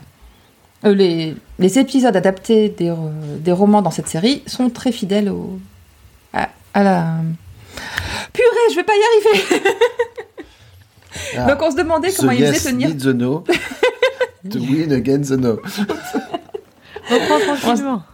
Voilà. Vas-y, tout va On se demandait comment ils arrivaient à faire tenir... Enfin, pas à faire tenir, à faire durer... Ah, mais mince. Tu vas y arriver, j'en suis sûre. C'est ça, mais il en rajoute en fait, du coup. je- Les gars, alors, comment qu'il fait Il y a des Et j'ai histoires. de l'eau ce soir. C'est ça, et les histoires elles sont longues et ça fait une Ah. heure. Et comment tu fais? Mais c'est ça, les histoires elles sont courtes et ils arrivent à les faire tenir une heure. Donc euh, quel est le remplissage qu'ils ont mis en œuvre? Alors que la plupart du temps, quand ils s'adaptent un roman pour cette série, c'est hyper fidèle au, au roman. Eh ben, Ouais. Donc, on s'est spoiler, demandé- ça, ça brode. Ça brode. Voilà. C'est ça. On s'est demandé est-ce qu'il y avait des longueurs, du remplissage, des ajouts ou bien euh, du vent? Bah, il y a beaucoup de remplissage. Ah, Après, ça, Non, ça passe quand même relativement vite. Enfin, Oui, moi, non, je peux pas dire que je me sois vraiment ennuyé. Après, c'est sûr que tu rajoutes, comme je disais, bah, des dialogues, des situations, des personnages carrément. Mm. Euh, Ouais, c'est clair. Parce qu'il y a notamment le- les intermédiaires là, de, dans l'affaire des diamants. Oui. On rajoute des, des, des personnages, des, des euh, comment dire, des Ben, un faussaire en fait, un Ouais, collectionneur a- faussaire. voilà, exactement. Donc euh, Jap, comme tu disais. Jap qui est présent, Miss Lemon qui est là aussi. Rôle très important, le coiffeur d'Hercule Poirot. Oui, Parce qu'il y a toute une, euh, il y a toute une, euh, une scène chez le coiffeur. une sous-histoire où Hercule Poirot se rend compte que la dernière fois qu'il est allé chez le coiffeur, il y avait une différence de 3, De 3 mm entre ses sur ses pattes. pattes. Ouais, mais, mais même du coup, là, je trouve aussi il y a un traitement différent de Poirot Oui. par rapport euh, aux nouvelles, où en fait, dans les nouvelles, donc c'est Hastings qui est, qui est sensible au charme, et là, c'est Poirot qui, bah, il le. Bref, euh, la nouvelle commence pas pareil, et il est totalement sous le charme de l'actrice, alors qui, du coup, dans la série devient belge. C'est Euh, ça, oui. Ouais, donc il y a, il y a des Alors, petites ça, euh, là- distorsions. Ça, ça, ça vanne d'ailleurs là-dessus parce qu'ils disent, mais oui, c'est la plus célèbre actrice belge. Je veux dire, ben, vous avez- il y a des actrices belges. Il y a Bah, d'autres actrices des- belges. Enfin, mais pourquoi, pourquoi il n'y aurait pas d'actrice belge Et Virginie Fira, Voilà, par exemple. Oui, bien sûr. Il y a plusieurs blagues là-dessus où il se vexe. Euh, et effectivement, les manières de Poirot et son coiffeur, moi j'a- j'adore euh, un moment quand il, quand il du coup retourne chez son coiffeur, qui lui dit voilà, il faut. euh, C'est un contrat de confiance. c'est un Oui. contrat de confiance entre votre, votre talent et puis euh, Et la matière que je vous confie. la matière ça, que je vous confie. Voilà, c'est comme ça. C'est c'est de manière un peu grandiloquente. Et puis après, quand il va voir Hastings et qu'il dit Regardez, mon cher. Puis Hastings fait quoi?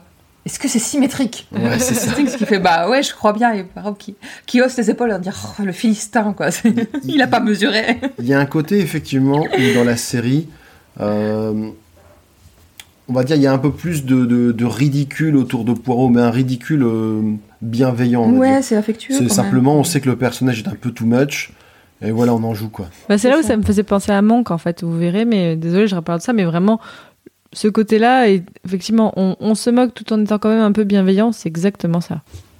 Mm, mm. Hmm. Non, Ouais, j'ai- c'est ça, ouais. J'ai bien aimé. Et, et du coup, c'est vrai que, le, à part ça, même si euh, forcément on n'imagine jamais tout à fait les personnages comme les acteurs qui vont les interpréter, l'histoire est quand même bien fidèle. Et puis voilà, c'était. Puis David se Suchet, suit. quoi. Enfin, il est... Ouais. Ouais. Avec le doublage en français. Avec la sûr. voix de Roger Carrel. Moi, oui. c'est ce que je dis toujours. hein. Moi, Ah, c'est de voix. La- les- à chaque fois, les premières fois que j'entends les acteurs parler, pour moi, c'est pour moi c'est Benny Hill qui est en train de parler à, à Mr Sheffield de- de- du Nous d'enfer. hein. donc, euh, Mister Chef Ou Astérix. ouais. Oui. Ou Astérix, bien sûr. Ah, C'est ça, exactement. Mais c'est les doublages sont très bien faits sur cette série, franchement. Ouais, c'est. ouais. Non, mais même moi, le. Bon, après, euh, je trouve quand même que, à part en fait, David Suchet qui a un style particulier, les autres acteurs sont assez insipides quand même. Enfin. Mm, mm. Bah, ils sont très anglais, quoi. alors- Pardon, mais Oh. je ne veux pas dire que les Anglais Oh, sont bah insipides. alors. excusez-moi. Qu'est-ce que c'est que ça? Voyons. Je veux juste dire que c'est des. T'aurais parlé de leur nourriture Merde, encore. Voilà. Oui. Merde, je sais pas comment me rattraper là. Non, mais, mais je sais pas, je les ai trouvés un petit peu, euh, bof, un petit peu insipides. Bah, Bah, d'une certaine manière, de toute façon, c'est aussi fait pour que Poirot soit l'élément principal Déjà et ça. détonnant, quoi. Ah bah ça marche. puis hein. c'est puis c'est une série qui change euh, quand même d'acteur euh, très souvent. À part euh, Hugh Fraser et Miss Lemon et Jap, il n'y a pas d'acteur récurrent euh, Mm. en plus de Poirot, donc euh, faut quand même les renouveler les acteurs. Et en Angleterre, euh, bah, la population est limitée quand même, donc même s'ils sont des bons acteurs, euh, au bout d'un moment, Il y a c'est- 10 acteurs en Angleterre, ça tourne, mais il y en a 10. Voilà, c'est ça. Mais Voilà. ça, ça a toujours C'est été le ça. cas, d'ailleurs. David Tennant et Olivia, euh, Olivia Cole, je- non, pas- Olivia Cole, je Ouais. crois, ouais. Oui. n'étaient pas encore euh, nés en plus, quoi. Donc, oui, ils étaient nés, mais pas encore connus. Oui, ils ils étaient nés quand même, c'est 90, mais ils n'étaient pas connus, donc. euh. Et puis après, tous les acteurs ont joué dans Downton Abbey et on les retrouve dans toutes les autres séries ensuite. c'est ça, Exactement. Ah, écoute, moi, tu me mettrais Maggie Smith dans une enquête d'Hercule Ah Poirot, ouais, non, ça Miss marcherait Marple. parfaitement. Oh, hein. Miss Marple. ouais. Maggie Smith en Miss Marple. Elle l'a jamais Ah, fait, Ah, ça, ce serait. ouais, je pense pas. Ça- Ou si elle l'a fait, c'est. Il faudrait que je m'en vraiment renseigne. très chouette. Moi, je pense que... Bah, Il faut que je regarde. en même temps, Maggie Smith, tu la, tu la mets à peu près n'importe où, elle- ça peut marcher. Elle, hein, elle est encore que- tellement savoureuse dans le, le film, le deuxième film de Downton Abbey. Ah, j'ai pas encore vu, mais il a l'air très chouette. Ah oui, il est Ah très, bah très de toute façon, moi je, c'est vrai que je regardais plus pour toi que par intérêt, mais c'est vrai que ça restait pour moi un des personnages les plus sympas. T'attendais les punchlines de la, de, de la mamie quoi. Ah, clairement. Clairement. Et puis, non, moi, j'aimais bien le destin des sœurs. Bon, on, on- on est hors sujet. Oh, tout à fait. Bah, Hum, oui. elle a pas joué. Elle a joué dans des Agatha Christie. Elle a joué notamment dans Mort sur le Nil. Ouais. Mais euh, elle n'a pas joué euh, Miss Marple. Déception. Fort bien. Eh bah, du coup, je pense qu'on a fait le tour de du sujet. Est-ce que, pense, hein, avant oui. de conclure, il y avait des choses que vous souhaitiez euh, ajouter sur, euh, sur euh, ce qu'on vient de lire ou de voir? Non, moi, je, je- ça m'a donné envie d'en lire d'autres. C'est Bah, cool, écoute, je suis content. N'hésite pas à nous faire part de tes avis. Et puis, bien entendu, tu es, toujours la bienvenue si tu souhaites euh, enregistrer avec nous. Euh, tu peux peut-être rappeler à nos auditeurs où on peut te retrouver. Alors, ben, donc je fais des podcasts que vous pouvez retrouver partout où vous retrouvez Agatha, Agatha Christie. Euh, donc, je fais principalement Passion médiéviste, en fait, où je parle de Moyen-Âge avec des personnes qui étudient en master ou en thèse le Moyen-Âge. Donc, où le but, là, c'est de parler vraiment au plus grand nombre. Donc, euh, si l'histoire vous intéresse et que vous avez envie de d'aborder l'histoire médiévale par le petit trou de la lorgnette, voilà, pour euh, explorer le, le période avec plein d'angles différents. Et sur ce sujet, cet angle-là, je fais aussi bah, passion moderniste sur l'époque moderne, passion antiquité sur l'antiquité. Et donc euh, voilà, vous pouvez me retrouver aussi bah, Fanny Cohen-Moreau sur euh, Twitter. J'aime bien tweeter des questions débiles. Et sur Instagram, c'est passion médiéviste. Et tu as, juste oublié, excuse-moi, hein, de, de- de connaître te- te- tes productions mieux que toi. Mais tu as, oublié un spin-off un petit peu de, à- de Passion médiéviste, à savoir euh, Super, Super joute royale. Oui, Super Joute Royale. Super donc- Joyal qui, qui est sur le flux de passion médiéviste. Oui, Ouais. voilà. Et Mais- avec un concept assez, vas-y, que tu peux nous en parler. Très sympa. Oh ouais. bah, je suis contente que ça vous plaise. Ah bah, Super Joute Royal, c'était l'idée un peu autour d'un verre. où On s'est dit, et si on faisait un classement des rois de France siècle par siècle, en les classant du plus utile au plus boulet d'entre eux Et, Il y a du euh, boulot. hein. Ah ouais, non mais. euh, Et avec bah, des critères d'une objectivité sans faille. Évidemment. Voilà, c'est qu'avec des vrais arguments scientifiques, mais une mauvaise foi à toute épreuve. Ah, complètement. C'est que voilà, c'est que vous pouvez. Tout ce qu'on vous raconte est vrai, mais alors l'interprétation qu'on en fait est pas force et, et sujette effectivement. Mais là justement, euh, normalement fin mai 2022, je vais sortir le prochain Super Joute Royal. Je suis en retard dans tout mon programme, donc euh, j'aimerais bien quand même réussir et ce sera sur les le début des Valois. Donc là, on est sur la deuxième partie du XIVe siècle. Donc les rois maudits ils sont tous morts. Et hop, nouvelle dynastie qui arrive sur le trône. Et la fin du XIVe siècle, comment vous dire que c'est guerre de cent ans en peste, euh, Wow. c'est- mauvaise récolte. C'est, c'est- alors, je suis désolée, mais c'est la merde. hein. Mais, euh, C'est sympa. mais on a quand même eu des rois qui ont essayé de se débattre. Il y en a un qui est bien, il y en a trop. les- la plupart, c'est, c'est vraiment pas bien. Donc, euh, bah, j'espère que ça vous plaira. voilà. Donc, Super. La, la particularité de ce format, et moi c'est ce qui fait que je l'aime bien, c'est que on apprend des choses, mais aussi et surtout euh, on rigole aussi parce que des fois ça part notamment dans le système de notation qui est d'une qui est d'une mauvaise foi patentée et par conséquent euh, par conséquent on rigole plutôt bien aussi donc c'est moi c'est c'est le c'est le combo qui me parle. Oh bah je suis content que ça te plaise. Oui, bah, on aime bien placer voilà des petites anecdotes, mais c'est pas c'est pas un concours d'anecdotes. Enfin, si c'est un peu un concours d'anecdotes, mais avec un, un but et c'est le podcast où même les animateurs ont des points en fait. Vous verrez qu'il y a un Oui. animateur surprise qui a eu des points. Ah, ah, pas mal. Parfait. Bon, c'est l'heure de conclure donc. Ah, bon. Ouais, on va simplement parler de notre label. Oui, évidemment. Agatha Christie est un podcast du label Podcut. Vous pourrez nous retrouver ainsi que les nombreux autres podcasts du label sur le site podcast. Ah non, je vais y arriver. Podcut. Podcut.studio et sur le serveur Discord Podcut. Vous Oui, et pouvez multimorphose également- aussi. Pardon Il y a quoi Et euh, oui, et Il y a multimorphose, oui, sur Oui, le tout à podcast. fait. Et je fais Tout aussi le podcast Exactement. Multimorphose qui fait partie de Podcut. Donc on est très Exactement. content de vous avoir euh, accueilli euh, Agatha Christie dans le label. Merci. Vous pouvez également nous soutenir en donnant au Patreon de Podcut. Agatha Christie est aussi présent sur les réseaux sociaux, Twitter, at Agatha Christie, sur Instagram, at Agatha Christie aussi, Aussi. et sur Facebook où il suffit de chercher la page Agatha Christie. N'oubliez pas notre concours en collaboration avec le livre de poche sur nos comptes Instagram et Facebook le samedi suivant la parution de cet épisode. Nous vous remercions de votre attention et nous vous donnons rendez-vous mercredi 29 juin pour le prochain épisode qui sera consacré au dernier roman publié par The Bollhead et qui s'intitule donc Le secret de Chimneys. C'est tout pour nous. C'est tout pour nous. Merci On de vous votre dit au écoute. revoir. Voilà. Et à très bientôt. Salut Ah oui, ces petites cellules grises ont fait du bon travail aujourd'hui.